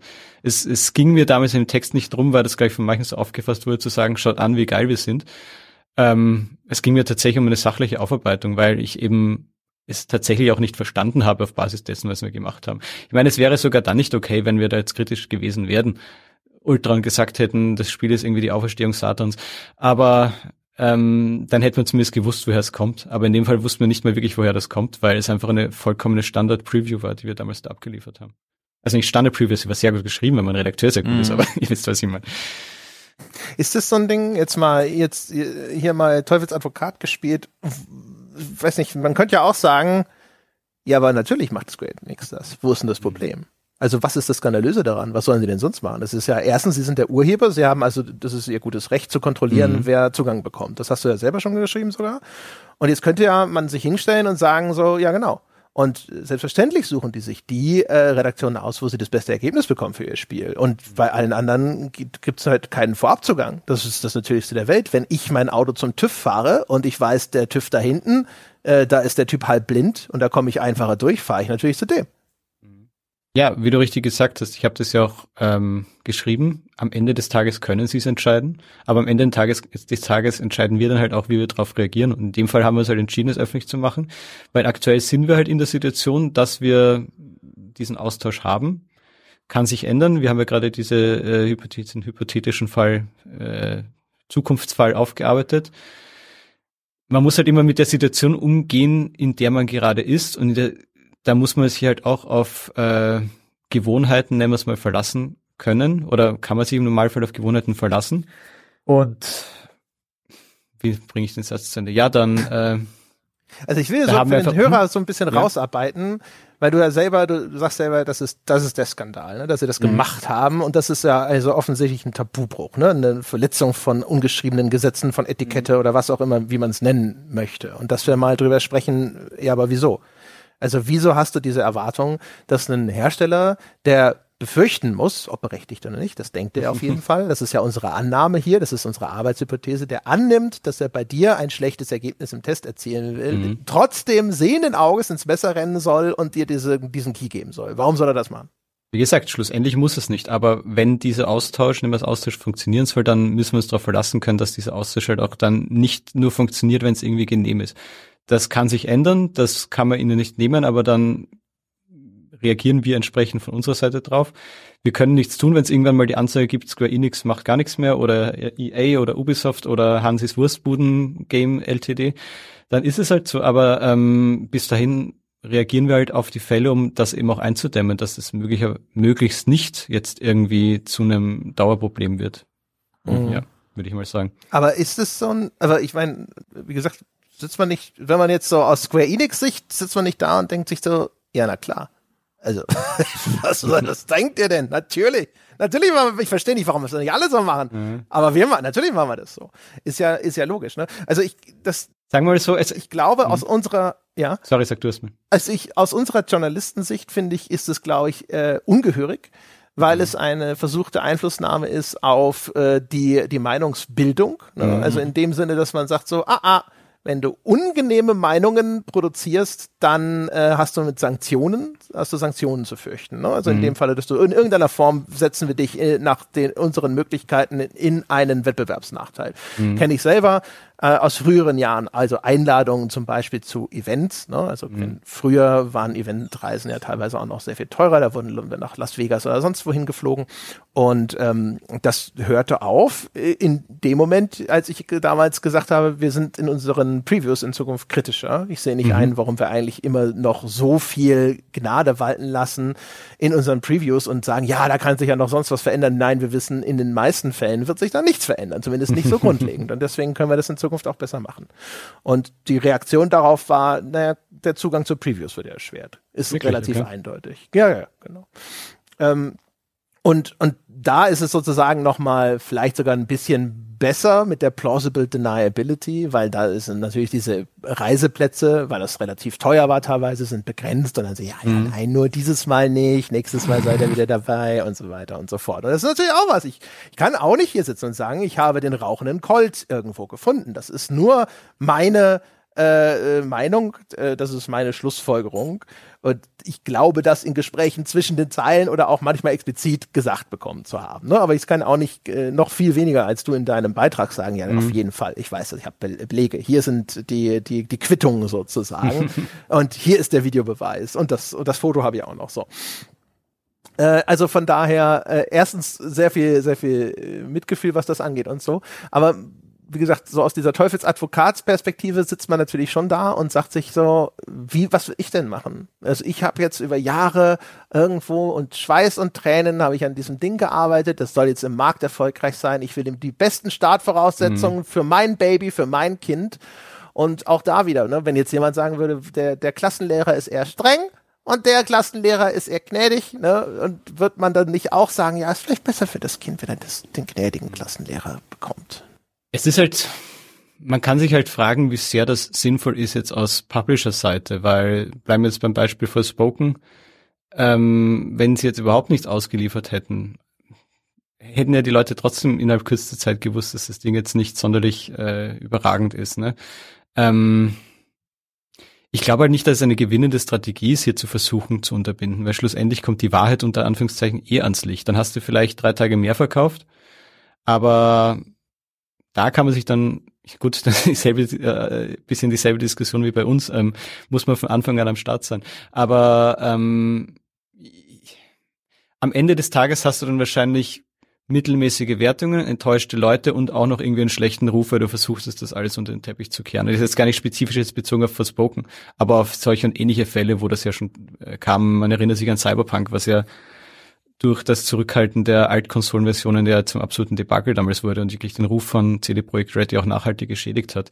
Ähm, ich glaube, es kann da auch auf Publisher-Seite kann man da nicht viel gewinnen, wenn man versucht, das irgendwie zu streng zu regeln. Ja. Ja, also wenn man es natürlich so dumm macht wie bei Cyberpunk. Mhm. ähm, was ich glaube ist, ähm, ich glaube, zu einem gewissen Grade ist es schon möglich, dass das sowieso eine Überreaktion ist und zu überschätzen, was das überhaupt für einen Effekt hätte. Ne? Also es mhm. gibt ja keinen A-B-Test, wie hätte sich das jetzt verkauft ohne oder sonst irgendwas und dass das am, am Ende sowieso zu vernachlässigen ist. Ich glaube, es gibt halt einfach so unterschiedliche Weltsichten. Ich glaube, mhm. wir als Journalisten also für uns ist es eindeutig, dass das, äh, dass das quasi eine, eine schmierige Geschichte ist, weil man so man, sofern man den Job ernst nimmt, eine Verpflichtung gegenüber der Wahrheit und einer gewissen Wahrhaftigkeit eingegangen ist. Mhm. Und das wird verfremdet. Ich glaube, das ist so diese rote Linie, die da überschritten wird, wo man sofort sagt, nein, nein, das geht nicht. Das ist mhm. absolut inakzeptabel, denn dadurch soll ja, was der, der Effekt ist, es sollen Informationen vorenthalten werden, ne? also mhm. Kern äh, äh, äh, unseres Daseins, Informationen weiterzutragen, das soll unterbunden werden. Und es soll im Grunde genommen so eine Art Lüge durch äh, Unterschlagen von Informationen stattfinden. Das mhm. Spiel ist vielleicht gar nicht so schlecht, ne? Diese wichtige Information, die dazu führt, dass vielleicht Leute nicht ihr Geld in das falsche Ding investieren, das soll aus Profitinteresse soll das unterbunden werden. Und ich glaube, das läuft einem als Journalist erstmal grundsätzlich total äh, gegen den Strich, egal mhm. ob das aus so einer, äh, also aus einer rein rechtlichen Perspektive oder einer unternehmerischen Perspektive wiederum völlig erklärbar ist, was, äh, mhm. was so ein Unternehmen da abzieht. Nee, absolut, ja. Das trifft's gut. Ja. ich stimme zu. Viel mehr kann ich da nicht sagen. War das für dich auch so ein Ding, ähm, wo du als neuer Chefredakteur auch mal eine Marke setzen konntest? So nach, weißt du, wo du dich mhm. selber auch einfach mal positionierst, dich und die Redaktion unter deiner Führung? Was tatsächlich, ja. Ähm, man rutscht natürlich da ein bisschen, also man muss sich erstmal ein bisschen da zurechtfinden. Man muss schauen, äh, wo kann man seine Ellbogen ausstrecken. Es war schon so ein, so ein Punkt, also ähm, man in dieser Rolle als Chefredakteur, in die man eben reinkommt, da muss man halt auch erstmal rausfinden, was kann ich eigentlich alles tun. Und das war halt auch so ein mhm. Moment, wo ich dann auch gedacht, äh, einfach für mich entschieden habe, ja, das ist einfach eine Entscheidung, die ich jetzt in meiner Rolle treffen kann, soll, muss, will. Ähm, ja, ja, hast du euch gut gesagt. Das war schon so ein bisschen so ein Moment, wo ich versucht habe, ja auch ein bisschen ein Zeichen zu setzen in der Hinsicht, ja. Und wenn ich fragen darf, jetzt ist das ja also schon in der letzten Phase quasi dieser Akt. Jetzt geht es noch darum, ne, Nachbetrachtung, ja oder nein, wie soll die aussehen? Dein eigenes Bild jetzt von dir als Chefredakteur, wie, wie guckst du da jetzt so drauf zurück? Ist das so ein Moment gewesen, wo du gedacht hast, so, okay, huh, Situation war kompliziert und schwierig, haben wir irgendwie hinter uns gebracht, weiter geht's auf dieser wilden Reise? Oder ist es so also, ha, das hat mir jetzt mal ins Nachdenken gebracht. Mal gucken, ne? da sind wir wieder beim Thema, weiß ich nicht, Strukturen schaffen, überlegen, wie gehen wir damit in Zukunft um. Wie guckst du da jetzt so drauf mhm. mit ein paar Tagen nochmal Abstand? Ja, schon ein bisschen mehr als ein paar Tage, aber ähm, also ich finde, dass wir mit der Situation richtig umgegangen sind als Redaktion. Ähm, wie gesagt, man hätte auf jeden Fall sich pro oder contra Test entscheiden können. Äh, ich will aber eben da jetzt auch keine Regel daraus machen. Also es ist auch nicht mein Anspruch, weil mhm. jetzt zu sagen, ich will jetzt äh, jeden Tag irgendwie auf etwas draufhauen oder ich will jetzt jeden Tag irgendwie ein Exposing machen oder etwas, weil ähm, das auch nicht die Rolle ist. Wir sind halt eine Redaktion, die einerseits natürlich äh, klassische, auch äh, simple Berichterstattung liefert. Wir sind aber eben auch bekannt, gerade auch durch unseren YouTube-Auftritt, der halt in, oder Videoauftritt, der in den letzten Jahren groß wurde, dass wir eben auch sehr in die Tiefe gehen können. Ähm, ich will da ein buntes Bild liefern. Ich will uns auch nicht da jetzt in eine Schiene oder auf, in ein Eck bringen und sagen, wir sind jetzt die, ha, wir haben gemerkt, wir können da äh, Square Enix jetzt irgendwie ärgern und jetzt ist das das, was wir als neue Linie auf PC Games durchziehen. Nee, also ich möchte schon unsere Diversität bei den Themen auch beibehalten, in Zukunft auch die Zugänge. Mal ist man freundlich, mal ist man kritisch, je nachdem, was ein Thema eben hergibt. Also ähm, ich finde es nicht gut, wenn man dann sagt, das ist jetzt das, wo ich ähm, wo alles hinsteuern muss, weil das funktioniert auch nicht, wenn du so viele verschiedene Köpfe hast, die halt auch völlig verschiedene Ansätze haben. Wir haben bei uns, äh, wie habt ihr das genannt, Idealisten, die halt ähm, sehr tief sich in Sachen ver, ver, ver, verbeißen können und das ist total mhm. wertvoll. Wir haben klassische begeisterte Spieler bei uns, die einfach wirklich irgendwie so diese Freude am Spiel übertragen können. Ähm, wir haben Leute, die äh, unfassbar gut mit Zahlen umgehen können, die das irgendwie so als ihr Kerngeschäft sehen, dass sie einfach sagen, sie möchten einfach wirklich irgendwie gute Reichweiten erwischen.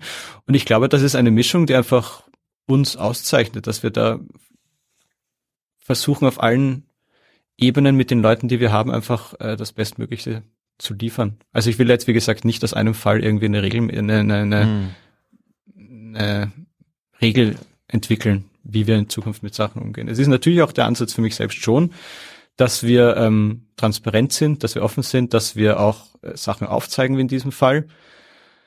Ähm, ja, also es soll einfach wirklich diese Mischung bleiben. Wie würdest du denn also mal einfach eine Aussage eher in den Raum gestellt. Wir hatten ja vorhin auch so ein bisschen diese Diskussion darüber, wenn der Test jetzt irgendwie erst eine Woche nach Release käme oder sowas mhm. und dann ist der zu spät dran und dann gibt es einen signifikanten Anteil der Leserschaft, der sich dann schon nicht mehr dafür interessiert. Mhm. Kann man ja auch daraus so ein bisschen Rückschlüsse ziehen über das Verhältnis der Leserschaft zu eurer spezifischen Kritik. Ne? Also ich vermute, das äh, kommt daher, dass ihr auch das ich nenne es mal, ein Problem habt, dass sich äh, eure Leserschaft nicht mehr in erster Linie aus Stammlesern rekrutiert, sondern ganz viele eben über Search, Google News, äh, Social Media oder ähnliches kommen, aber das nicht so richtige PC Games Leser sind, die jetzt sagen, mich interessiert konkret deren Urteil. Ist das richtig? Also im Fall von Verspoken war es jetzt natürlich ein bisschen komplizierter, weil wir natürlich, wie gesagt, beides wäre legitim gewesen, aber auch zum gewissen Grad ein paar Leute verloren hätten, wenn wir jetzt den Test gemacht hätten, weil wir mhm. eben uns darauf gesetzt hatten, auch wir machen das erstmal keinen Test. Wir haben dann diese, dieses, dieses Stimmungsbild eingeholt, aber schlussendlich war die Aussage, wir machen keine Tests. Und da hätten sich natürlich ein paar Leute äh, zu krass wahrscheinlich formuliert verraten gefühlt, nicht verraten, aber ihr wisst, was ich meine. Die hätten sich dann gefühlt, okay, was war das jetzt wert? Ähm, das war halt ein Gedanke dahinter. Ansonsten, ja, natürlich ähm, sind wir abhängig von Reichweiten, aber ich bin halt auch bei der, bei der, bei der Stamm User-Definition ein bisschen vorsichtig. Ähm, man muss halt auch ein bisschen weggehen, genauso auf, ein bisschen äh, eine Analogie zu YouTube, wo man ja auch sagt, dass die Wichtigkeit von Abos jetzt nicht mehr diese ist, die es früher mal gab, sondern einfach die Leute, die deinen Content immer wieder sehen. Sehe ich das ähnlich auch tatsächlich bei uns auf der Webseite. Ähm, Klar haben wir unsere festen User, die wirklich auf die Startseite kommen, von dort das die Artikel ansteuern und so weiter und so fort, die sich eingeloggt haben im Idealfall.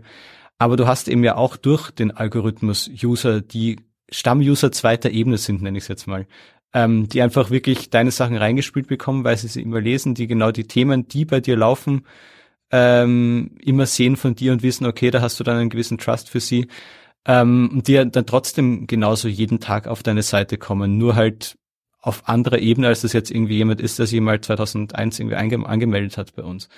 Ähm, Darum will ich jetzt nicht diese feste Unterscheidung eben zwischen Google-Lesern und Stammlesern treffen, weil ich eben sehe eben auch, dass es da eben auch eine gewisse Art von Stammleserschaft kommt, gibt, die wir auf jeden Fall auch an uns binden können. Mhm. Mhm. Aber es ist ja trotzdem anscheinend so, dass einfach Leute sagen, also wenn es nicht gleich da ist, dann ist mir egal.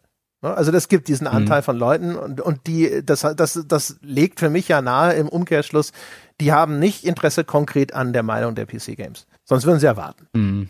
Ja, das ist natürlich ein Faktor, mit dem wir auch arbeiten müssen. Klar, es ist schnelllebig und äh, es gibt natürlich auch viele Leute, die den, die einfach nur jetzt dann schauen am Anfang, okay, hier ist Metacritic, ich klicke auf die ersten fünf drauf. Das gibt's natürlich. Und darum sage ich eben auch, dass wir das eben auch nicht weglassen können, weil wir eben diesen Effekt auch mitnehmen müssen. Also jetzt nicht bei Forspoken, aber bei anderen Themen. Also wenn sie, wenn sie überhaupt klicken, ne? Wenn sie nicht nur Metacritic ja, wenn sie überhaupt klicken und nicht nur sagen, 78, was soll der Mist. Genau, und die, die Blurbs äh, quasi vielleicht noch betrachten oder sonst mhm, irgendwas. Sicher. Das ist ja, äh, das ist schon schwierig, ne? Mhm. Und das ist auch so ein Ding, wo ich, keine Ahnung, denkst du da auch ab und zu drüber nach? Also erstens, wie kann man generell, äh, auf welchem, auf welchen Weg äh, begebe ich mich, der vielleicht bestehende Abhängigkeitsverhältnisse auflöst, sodass solche Probleme einfach in Zukunft für mich keine, also noch irrelevanter werden können. Mhm. Und zum anderen eben auch, wie, wie komme ich dahin, dass diese, dass diese Inhalte eben möglichst wenig beliebig sind, also nicht mhm. austauschbar sind für diese User, die eben sagen, okay, das ist mir egal, von wo das kommt. Mhm. Wir haben tatsächlich, ich habe es schon erwähnt, ähm, so eine bisschen eine Content-Strategie, an der wir zurzeit arbeiten oder die eigentlich schon angelaufen ist bei uns. Das geht im Grunde in diese Richtung. Ähm, wir werden niemals wegkommen von der Google-Abhängigkeit, aber dass wir eben zumindest bei den Themen da eine, so eine Art äh, Standing uns erarbeiten. Und zwar ist so ein Gedanke, den wir intern jetzt tragen, vielleicht werde ich das auch mal irgendwie extern ein bisschen äh, mehr noch formulieren, dass wir eben weniger jetzt in, in, also vor allem nicht mehr in Tests denken, sondern dass wir in Themen mhm. denken, sondern dass, dass eben ein Thema jetzt nicht zwingend ein Spiel ist, sondern dass ein Thema einfach mal eine Herangehensweise ein Spiel ist oder einfach ein Aspekt oder nicht mal ein Spiel, sondern was ganz anderes. Ähm, und das ist das, wo wir dann versuchen, das eben abzubilden, dass wir da versuchen, uns diese Treue hoffentlich oder dieses Standing zu erarbeiten, dass wir eben sagen, okay, wir haben jetzt wirklich dieses Thema XY, das kann alles Mögliche sein, und dort liefern wir entsprechend dann auch die tiefer gehenden Sachen. Ähm, das kann eben nur zusätzlich passieren, es kann niemals alleine passieren, weil das immer eine Grundlage erfordert, auf der das eine Performance-Grundlage erfordert, auf das passieren, auf der das passieren kann. Aber das ist das, wo wir halt hinwollen, damit wir eben diese, nennen es mal Unabhängigkeit uns ein bisschen erarbeiten können. Aber das ist ein Prozess, das ist auch klar. Hm. Ist auch nicht so leicht. Also, weiß nicht, äh, erstens weiß ich nicht, wie sehr du mir zustimmen kannst, dass du mir zustimmst und ich hoffe, ich trete dir nicht am Schlips, aber ich habe so das Gefühl, du trittst auch ein schweres Erbe an. Ne? PC Games, mhm. so ehemaliges Print-Flaggschiff, aber ich habe das Gefühl, online lange fahrig viele Konzepte ausprobiert, keine ganz klare rote Linie, zumindest von meiner Beobachtung, hatte viel mehr Schwierigkeiten, online Fuß zu fassen als die GameStar. Ja, also uns geht's jetzt eigentlich online technisch nicht so schlecht inzwischen. ähm, klar, wir haben natürlich die große Konkurrenz GameStar. Wir sind jetzt nicht äh, in den meisten Bereichen hier irgendwie weit vorne oder vorne. ähm, schlussendlich schweres Erbe, ich weiß nicht. Also gerade meine Vorgängerin, die Maria, die hatte eigentlich in den letzten Jahren schon ein sehr gutes Beet gesät, das ich jetzt hier übernehme und gießen darf. Also ähm, wir haben da gerade schon sehr große Fortschritte gemacht. Ich habe es ja schon erwähnt, auch gerade in der Videoabteilung da habe ich eben auch mit unserem Videochef, der da in den letzten Jahren wirklich auch Großes geeignet geleistet hat, haben wir halt echt viel vorangebracht. Ähm, klar gibt's immer noch irgendwie äh, Stellen, wo es irgendwie knarzt, aber schlussendlich sehe ich unseren Weg da eigentlich schon als einen ziemlich gesunden, an dem wir in den letzten Jahren gegangen sind. Klar muss man auch immer wieder neue Sachen probieren, klar hat man Abhängigkeiten, mit denen man agieren muss, aber ich bin grosso modo eigentlich sehr zufrieden mit dem Weg, den wir da jetzt gehen. Habt ihr eigentlich einen... Das ist mir tatsächlich... Oh, bitte. Ja das, das ist eine super kurze Frage. Habt ihr ein Premium-System? Habt ihr ein Bezahl-Abo? Nee, wir haben ein, kein Werbe-Abo, aber ansonsten haben wir nichts.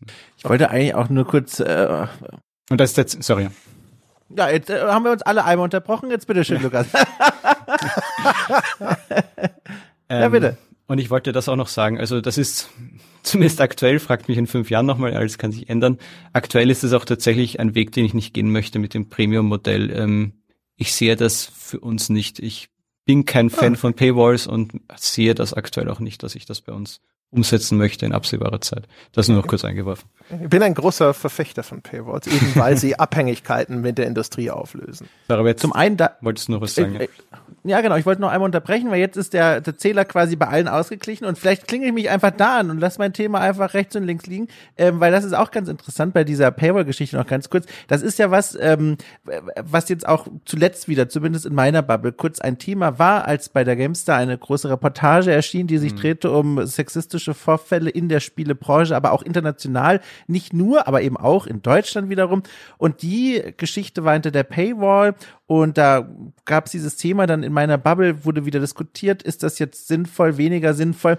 Und was bei dieser Diskussion, und das ist ein Ball, den blase ich gerade auf und werfe ihn dir gleich zu, ähm, manchmal so ein bisschen vergessen wird, ist, es gibt ja durchaus auch Möglichkeiten von, ich, wie sagt man denn, Hybrid-Paywalls, also zumindest Paywalls mit halboffenen Toren und Türen. Was ich damit meine ist, es gibt ja durchaus die Möglichkeit, die großen, also die großen Centerpieces, die journalistische Arbeit hinter diese Paywall zu stellen und dann zumindest zumindest Exzerpte, weißt du? Also entweder Exzerpte, die Leute neugierig machen oder die auch zumindest, weil bei einem Thema, das ein großes Interesse da draußen hat und wo man eben will, äh, dass die Reichweite in diesem Fall vor der Einsicht steht, dass man für guten Journalismus auch bezahlen muss, gerade bei so einem Thema wie zum Beispiel Sexismus in der Branche, dass man sagt, ein Teil davon, ein Ausschnitt, der für sich auch stehen kann, den stellen wir raus und verbinden das dann mit dem großen Stück hinter der Wand. Ist das denn oder eine andere klassischere Lösung von Paywall wirklich gar keine Option für euch? Also schließt du das zum aktuellen Zeitpunkt tatsächlich aus, auch wenn es ja irgendwie, wenn man meint, einige eurer Probleme in Anführungszeichen lösen würde, zum Beispiel eben diese, diese Zusammenklüngelei mit der Industrie, die ja jetzt immer noch notgedrungen gegeben ist? Ähm, das ist natürlich eine sehr vielschichtige sehr vielschichtiges Thema, ein Themenkomplex. Ähm, also erstmal, ich weiß nicht ganz, wie du das meinst, mit einem Aspekt ausklammern. Du meinst jetzt mehr, ja. du meinst jetzt mehr als irgendwie nur einen Exerpt des Textes, sondern du meinst genau, einen also, extra Text, eine Kurzform oder was auch immer. Äh, genau, also irgendeine Form von, also nicht unbedingt Anhängsel, sondern schon ein Stück, das für sich selbst stehen kann, aber nur ein kleines, das eine zentrale Aussage von dieser großen journalistischen Recherche wiedergibt, dass mhm. es eben auch wirklich für sich abgeschlossen ist, aber dann eben auch in Verbindung steht zu diesem großen Stück, dass man sagt, wenn du den ganzen Kontext und all die Geschichten drumherum kennenlernen willst, die komplette journalistische Recherche in der Tiefe erleben willst, dann musst mhm. du quasi hinter die Paywall steigen, aber gerade eben bei so einem Thema, wie gesagt, das von großem öffentlichen Interesse ist, um auch, auch einen gewissen Druck in der Berichterstattung aufzubauen, ähm, ist es dann durchaus sinnvoll, würde ich zumindest für mich sehen, ähm, zu sagen, so, wir isolieren da ein kleines Stück raus und nehmen ein kleines Stückchen und geben das auch raus. Das meine ich mit Hybrid Möglichkeiten. Das ist wie mit Reader's Digest. Ich weiß nicht, das ist jetzt vielleicht, jungen Menschen kennen das nicht mehr, aber Reader's Digest, das gab es, oder vielleicht gibt es das auch immer noch, weiß ich nicht, früher, das sind so Auszüge aus Büchern oder eben Zusammenfassungen von Büchern, so Kurzfassungen Ja, immer genau. rausgebracht worden. Da konntest du halt der weiße Hai auf 200 Seiten lesen und es war das Wichtigste drin. Wie gesagt, wir arbeiten ja nicht mit einer Paywall, das heißt, wenn, dann wäre das jetzt diese Idee, vor allem für die Konkurrenz wahrscheinlich äh, äh, interessant. Ich habe mich halt bei uns aktuell, wie gesagt, es kann sich immer alles ändern, ähm, aber aktuell sehe ich bei uns nicht eine Paywall, weil es auch tatsächlich, klar hast du Probleme, klar hast du irgendwie dann unschöne Werbeelemente, die irgendwie alles zerschießen können, ähm, aber so, bl- so blöd das klingt, ist es tatsächlich ja auch ein bisschen unser Alleinstellungsmerkmal, weil wir ähm, Hm. eben gerade in den letzten Jahren sehr stark eben auch auf teilweise sehr tiefe recherchierte Sachen gesetzt haben, nicht nur im Video, auch im, im Reportagenbereich. Wir haben gerade heute ein super Stück zu Atomic Heart von meinem lieben Kollegen Stefan veröffentlicht. Ähm, und das ist, da sind wir wieder beim Thema, das ist dann schon auf, geht auf meine Überzeugung auch zurück. Ähm, da gäbe es vielleicht wirtschaftlich sinnvolleres Überlegen. Es gibt natürlich immer wieder Diskussionen über, über Paywalls und es gibt äh, Kollegen aus anderen Abteilungen, die sich fest dafür einsetzen, dass wir es tun müssen. Es gibt auch äh, andere Seiten bei uns im Haus, die auch mit Paywalls arbeiten, wie die PC Games Hardware. Ähm, aber schlussendlich will ich das einfach nicht, weil ich einfach äh, gerade das sehe, dass ich die Inhalte, die ich habe, eben auch dann den Leuten zugänglich machen möchte. Und da gibt, kann man dann natürlich irgendwie Konstrukte finden, wie mit, mit äh, ausgegliederten Extrastücken oder Kurzformen oder was auch immer. Aber schlussendlich ähm, sehe ich das für uns in der aktuellen Situation nicht als den rechten Weg. Und ich glaube auch nicht tatsächlich, dass es bei uns sonderlich gut funktionieren würde. Beweise jetzt große Selbstbeherrschung gehe nicht zu sehr auf das Paywall-Thema ein, Ich weil weiß, Tom und ich, ich schon weiß. darüber gesprochen haben, dass wir das irgendwann mal separat diskutieren. Ja, das machen wir. Ich will jetzt nicht dem Ganzen vorgreifen. Ähm, genau. Äh, Aber äh, vielleicht noch mal so einfach so, ich, umgekehrt, es gibt halt einfach sehr viele Sachen, die im Reichweitenjournalismus hinzukommen, äh, weißt du selber, die halt schwierig sind. Ne? Zum Beispiel auch, äh, ich habe das sogar auch bei dir gesehen in den Kommentaren, dass du darauf schon eingegangen bist, dass User irritiert sind zum Beispiel von den Durchmischungen, die stattfinden. Weil äh, einfach zum Beispiel, weiß nicht, Meldungen zu aktuell großen TV-Serien, Last of Us oder was auch immer, ne, oder auch mal ein Top Gun Maverick dazwischen geschoben werden, eine Meldung zu, äh, hier ist irgendwas passiert mit einem großen Streamer oder einer großen Streamerin und so weiter und so fort. Es gibt immer wieder so Irritationen zwischen den unterschiedlichen Zielgruppen, die da bedient werden. Ne? So einmal so eher die Google News Box, einmal so der Stammleser und sonst irgendwas. Das finde ich, kann man überall beobachten. Das gab es auch bei der GameStar häufig, dass dann Leute sagen so, was ist denn das? Was soll denn das? Und das ist halt, das ist ja der Reichweite geschuldet. Ne? Also wenn du jetzt quasi ein, ein, einfach nur dich finanzieren würdest aus zahlenden Kunden, äh, würdest du bestimmte Sachen einfach nicht machen. Ne? Clickbait-Headlines sind auch so ein Ding, da muss ich dir zu Ehren sagen, es hat sich reduziert im Vergleich zu früheren Jahren. Ne? Also will das jetzt gar nicht hier aufs Tableau bringen, aber die, ich sag mal, die Emotionalisierung von Headlines äh, ganz allgemein ist auch etwas, das ist deswegen notwendig, weil man Reichweite dadurch generieren kann. Und nicht, wenn du äh, lauter Abonnenten hast, die so oder so dafür bezahlen, dann würdest du das anders fahren. Dann würde das einfach anders aussehen. Ne? Und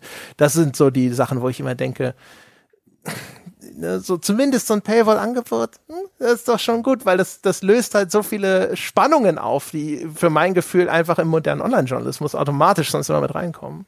Ist es nicht attraktiv für dich so als Journalist? Prinzipiell ja, aber ich meine, dann müssen wir jetzt nur auf andere Seiten schauen, die schon Paywalls haben und die ja trotzdem da nicht drum herumkommen, weil du einfach aktuell oder zumindest am deutschen Markt auch mit Paywall nicht eine Abhängigkeit, eine wirkliche davon hast. Du hast natürlich ein Zusatzgeschäft, du hast irgendwie äh, Sachen, die du finanzieren kannst dadurch, durch die Paywall. Aber das Restgeschäft fällt ja nicht weg. Und da sind wir wieder bei dem Punkt, wenn du eben eine große Redaktion, wenn du eine, ganze Firma hast, die da irgendwie äh, finanziert wird, dann kannst du damit alleine einfach nicht äh, wirtschaftlich rentabel agieren. Das heißt, du wirst niemals, äh, wir können eine Paywall einführen, dann haben wir die Sachen hinter der Seite, aber das wird nicht viel ändern an dem, wie jetzt unser Newsgeschäft funktioniert zum Beispiel. Das ist einfach keine realistische Perspektive, die ich sehe bei uns. Und das, das, das, der Effekt wäre dann, dass wir eben dann weniger Leute haben, die bei uns auf diese Artikel klicken. Klar, wir könnten die anders, äh, könnten die anders äh, äh, äh, finanzieren. Vielleicht können wir dann sogar noch irgendwie sagen, hey, wir haben jetzt zwei Leute, die exklusiv äh, äh, Wall-Content schreiben, wie es ja die Gamestar macht. Also die haben mehr als zwei, aber ihr wisst, was ich meine. Ähm, aber ja, es würde die auf, es würde die Abhängigkeit nicht ändern. Es wäre im Grunde eine, eine, eine Kirschblüte, äh, Kirschblüte ist doof. Feigenblatt? Es wäre ein, ein Feigenblatt, ja. Hm. Ja, ich habe immer so die Hoffnung, wenn der Grundstock irgendwann mal groß genug ist, also die GameStar hat neulich äh, irgendwo, ich weiß nicht mehr an welcher Stelle, aber sie haben es gesagt, 17.000 Abonnenten. Mhm. Das ist schon so ein Grundstock, wo ich mir denke, da lassen sich vielleicht schon bestimmte Entscheidungen auch einfacher treffen, bestimmte Dinge einfacher abfedern. Dann mhm. kann man sich vielleicht auch bei manchen Sachen einfach ein bisschen mehr zurückhalten. Das ist auch so der Eindruck, ja, ein Spiegel online oder sowas ist noch reißerischer und boulevardesker in den Inhalten und auch in den Formulierungen äh, oder auch manchmal in der Qualität in, als der, der Printspiegel. Aber zumindest ist mein Eindruck auch da so ein bisschen so, so je besser es lief, desto mehr äh, gab es einen, Moder einen Prozess, dass es moderater geworden ist. Nicht so, dass ich sage, ich bin damit super glücklich und zufrieden, aber war schon mal schlimmer als so das Gefühl. Unabhängig davon natürlich ist es auch immer ein Prozess. Ähm, wir durchgehen ja in unserer Berichterstattung immer, nennen wir es mal Wellen, wo man einfach auf Sachen aufspringen muss oder Sachen auch einfach wieder dann abstößt. Ähm, das, man merkt es einfach an der Branche an sich oder nicht mal an der Branche, sondern einfach am Internet an sich, sage ich jetzt mal so, ähm, wann gerade welche Herangehensweise besonders gut funktioniert. Ähm, damit muss man natürlich agieren, wenn man dieser, wenn man in diesem in, mit Medien arbeitet, in Medien arbeitet, in werbefinanzierten Medien arbeitet, um es jetzt mal noch mit ein paar Adjektiven anzureichen. Alrighty. Na dann, Dom, hast du noch Fragen? Nee, ich bin ja gerade noch mal in mich und in mein Dokument gegangen und eigentlich habe ich nur noch eins zu sagen und zwar ein ganz großes Dankeschön, Lukas, dass du dich da hier hingesetzt hast. Also du hast es ja freiwillig gemacht. Ist ja nicht so, dass wir gesagt haben, so, also entweder du kommst oder wir kommen bei dir vorbei. Also das war, war super interessant für mich, äh, mal so zu erfahren, was da so dahinter steckt und auch mhm. diese angeklebten Fragen quasi drumherum noch mit dir zu diskutieren. Also vielen Dank einfach für deine Zeit und dass du mit uns darüber so offen gesprochen hast. Ja, danke für die Einladung. Es war sehr spannend. Hat mich sehr gefreut, mit euch die Podcast-Zeit verbringen zu können. Ja, auch wenn ich, ich kein Bier hatte, aber mein Wasser war sehr gut. ja, hoch, hochkarätig, hochprozentiges Wasser, das wissen wir ja. Hochkarätiges Leitungswasser, ja. Ja, genau. da drüben in, wo seid ihr, in Fürth? In Fürth sind wir, ja. Ja, genau. Wer weiß, was da aus dem Hahn kommt, wenn du da einfach nur mal an die Leitung gehst. Sagen wir so, also nicht mal einen halben Kilometer weg von hier ist die Kläranlage. Also Ach du liebe Zeit. Man muss schon aufpassen. Ja, und da sind auch bestimmt Brauereien überall, ne? Also. Ach so, ja, das stimmt natürlich, ja. Die ganzen fränkischen Biere von Sebastian müssen ja auch produziert werden. Also wir sind gespannt. also von mir auch nochmal äh, vielen Dank. Sehr gerne. Und äh, auch nochmal äh, den Daumen hoch. Ne? Lukas ist jetzt quasi ja neu in diesem Amt und es ist, finde ich, anerkennenswert, dass äh, sozusagen das äh, erste Mal, wo du so für, für uns hier außen deutlich als Chefredakteur in Erscheinung getreten bist, es in dem Bemühen war, größere Transparenz wirken zu lassen. Und das hat auch durchaus, finde ich, Anerkennung verdient. Sehr gerne. Freut mich, dass es gut funktioniert hat alles. Gut, dann kann, bleibt mir nur zu sagen, meine Damen und Herren, das war's für diese Woche. Vielen Dank fürs Einschalten, fürs Zuhören. Sie wissen, was zu tun ist, wenn Sie uns unterstützen möchten. Sie können das tun auf patreon.com slash auf ein Bier. Sie können das tun auf steady.com, äh, nee, steadyhq.com ist das, aber das ist eigentlich das Falsche, was ich gerade erzähle, denn Sie gehen einfach auf unsere Webseite gamespodcast.de slash abo. Das ist der Zugang zu Steady nämlich. Und Sie können es auch direkt abonnieren aus der Apple Podcast App heraus. Sie können mit uns diskutieren über diese Folge und alles andere unter forum.gamespodcast.de. Und das war's. Wir hören uns nächste Woche wieder. Bis dahin.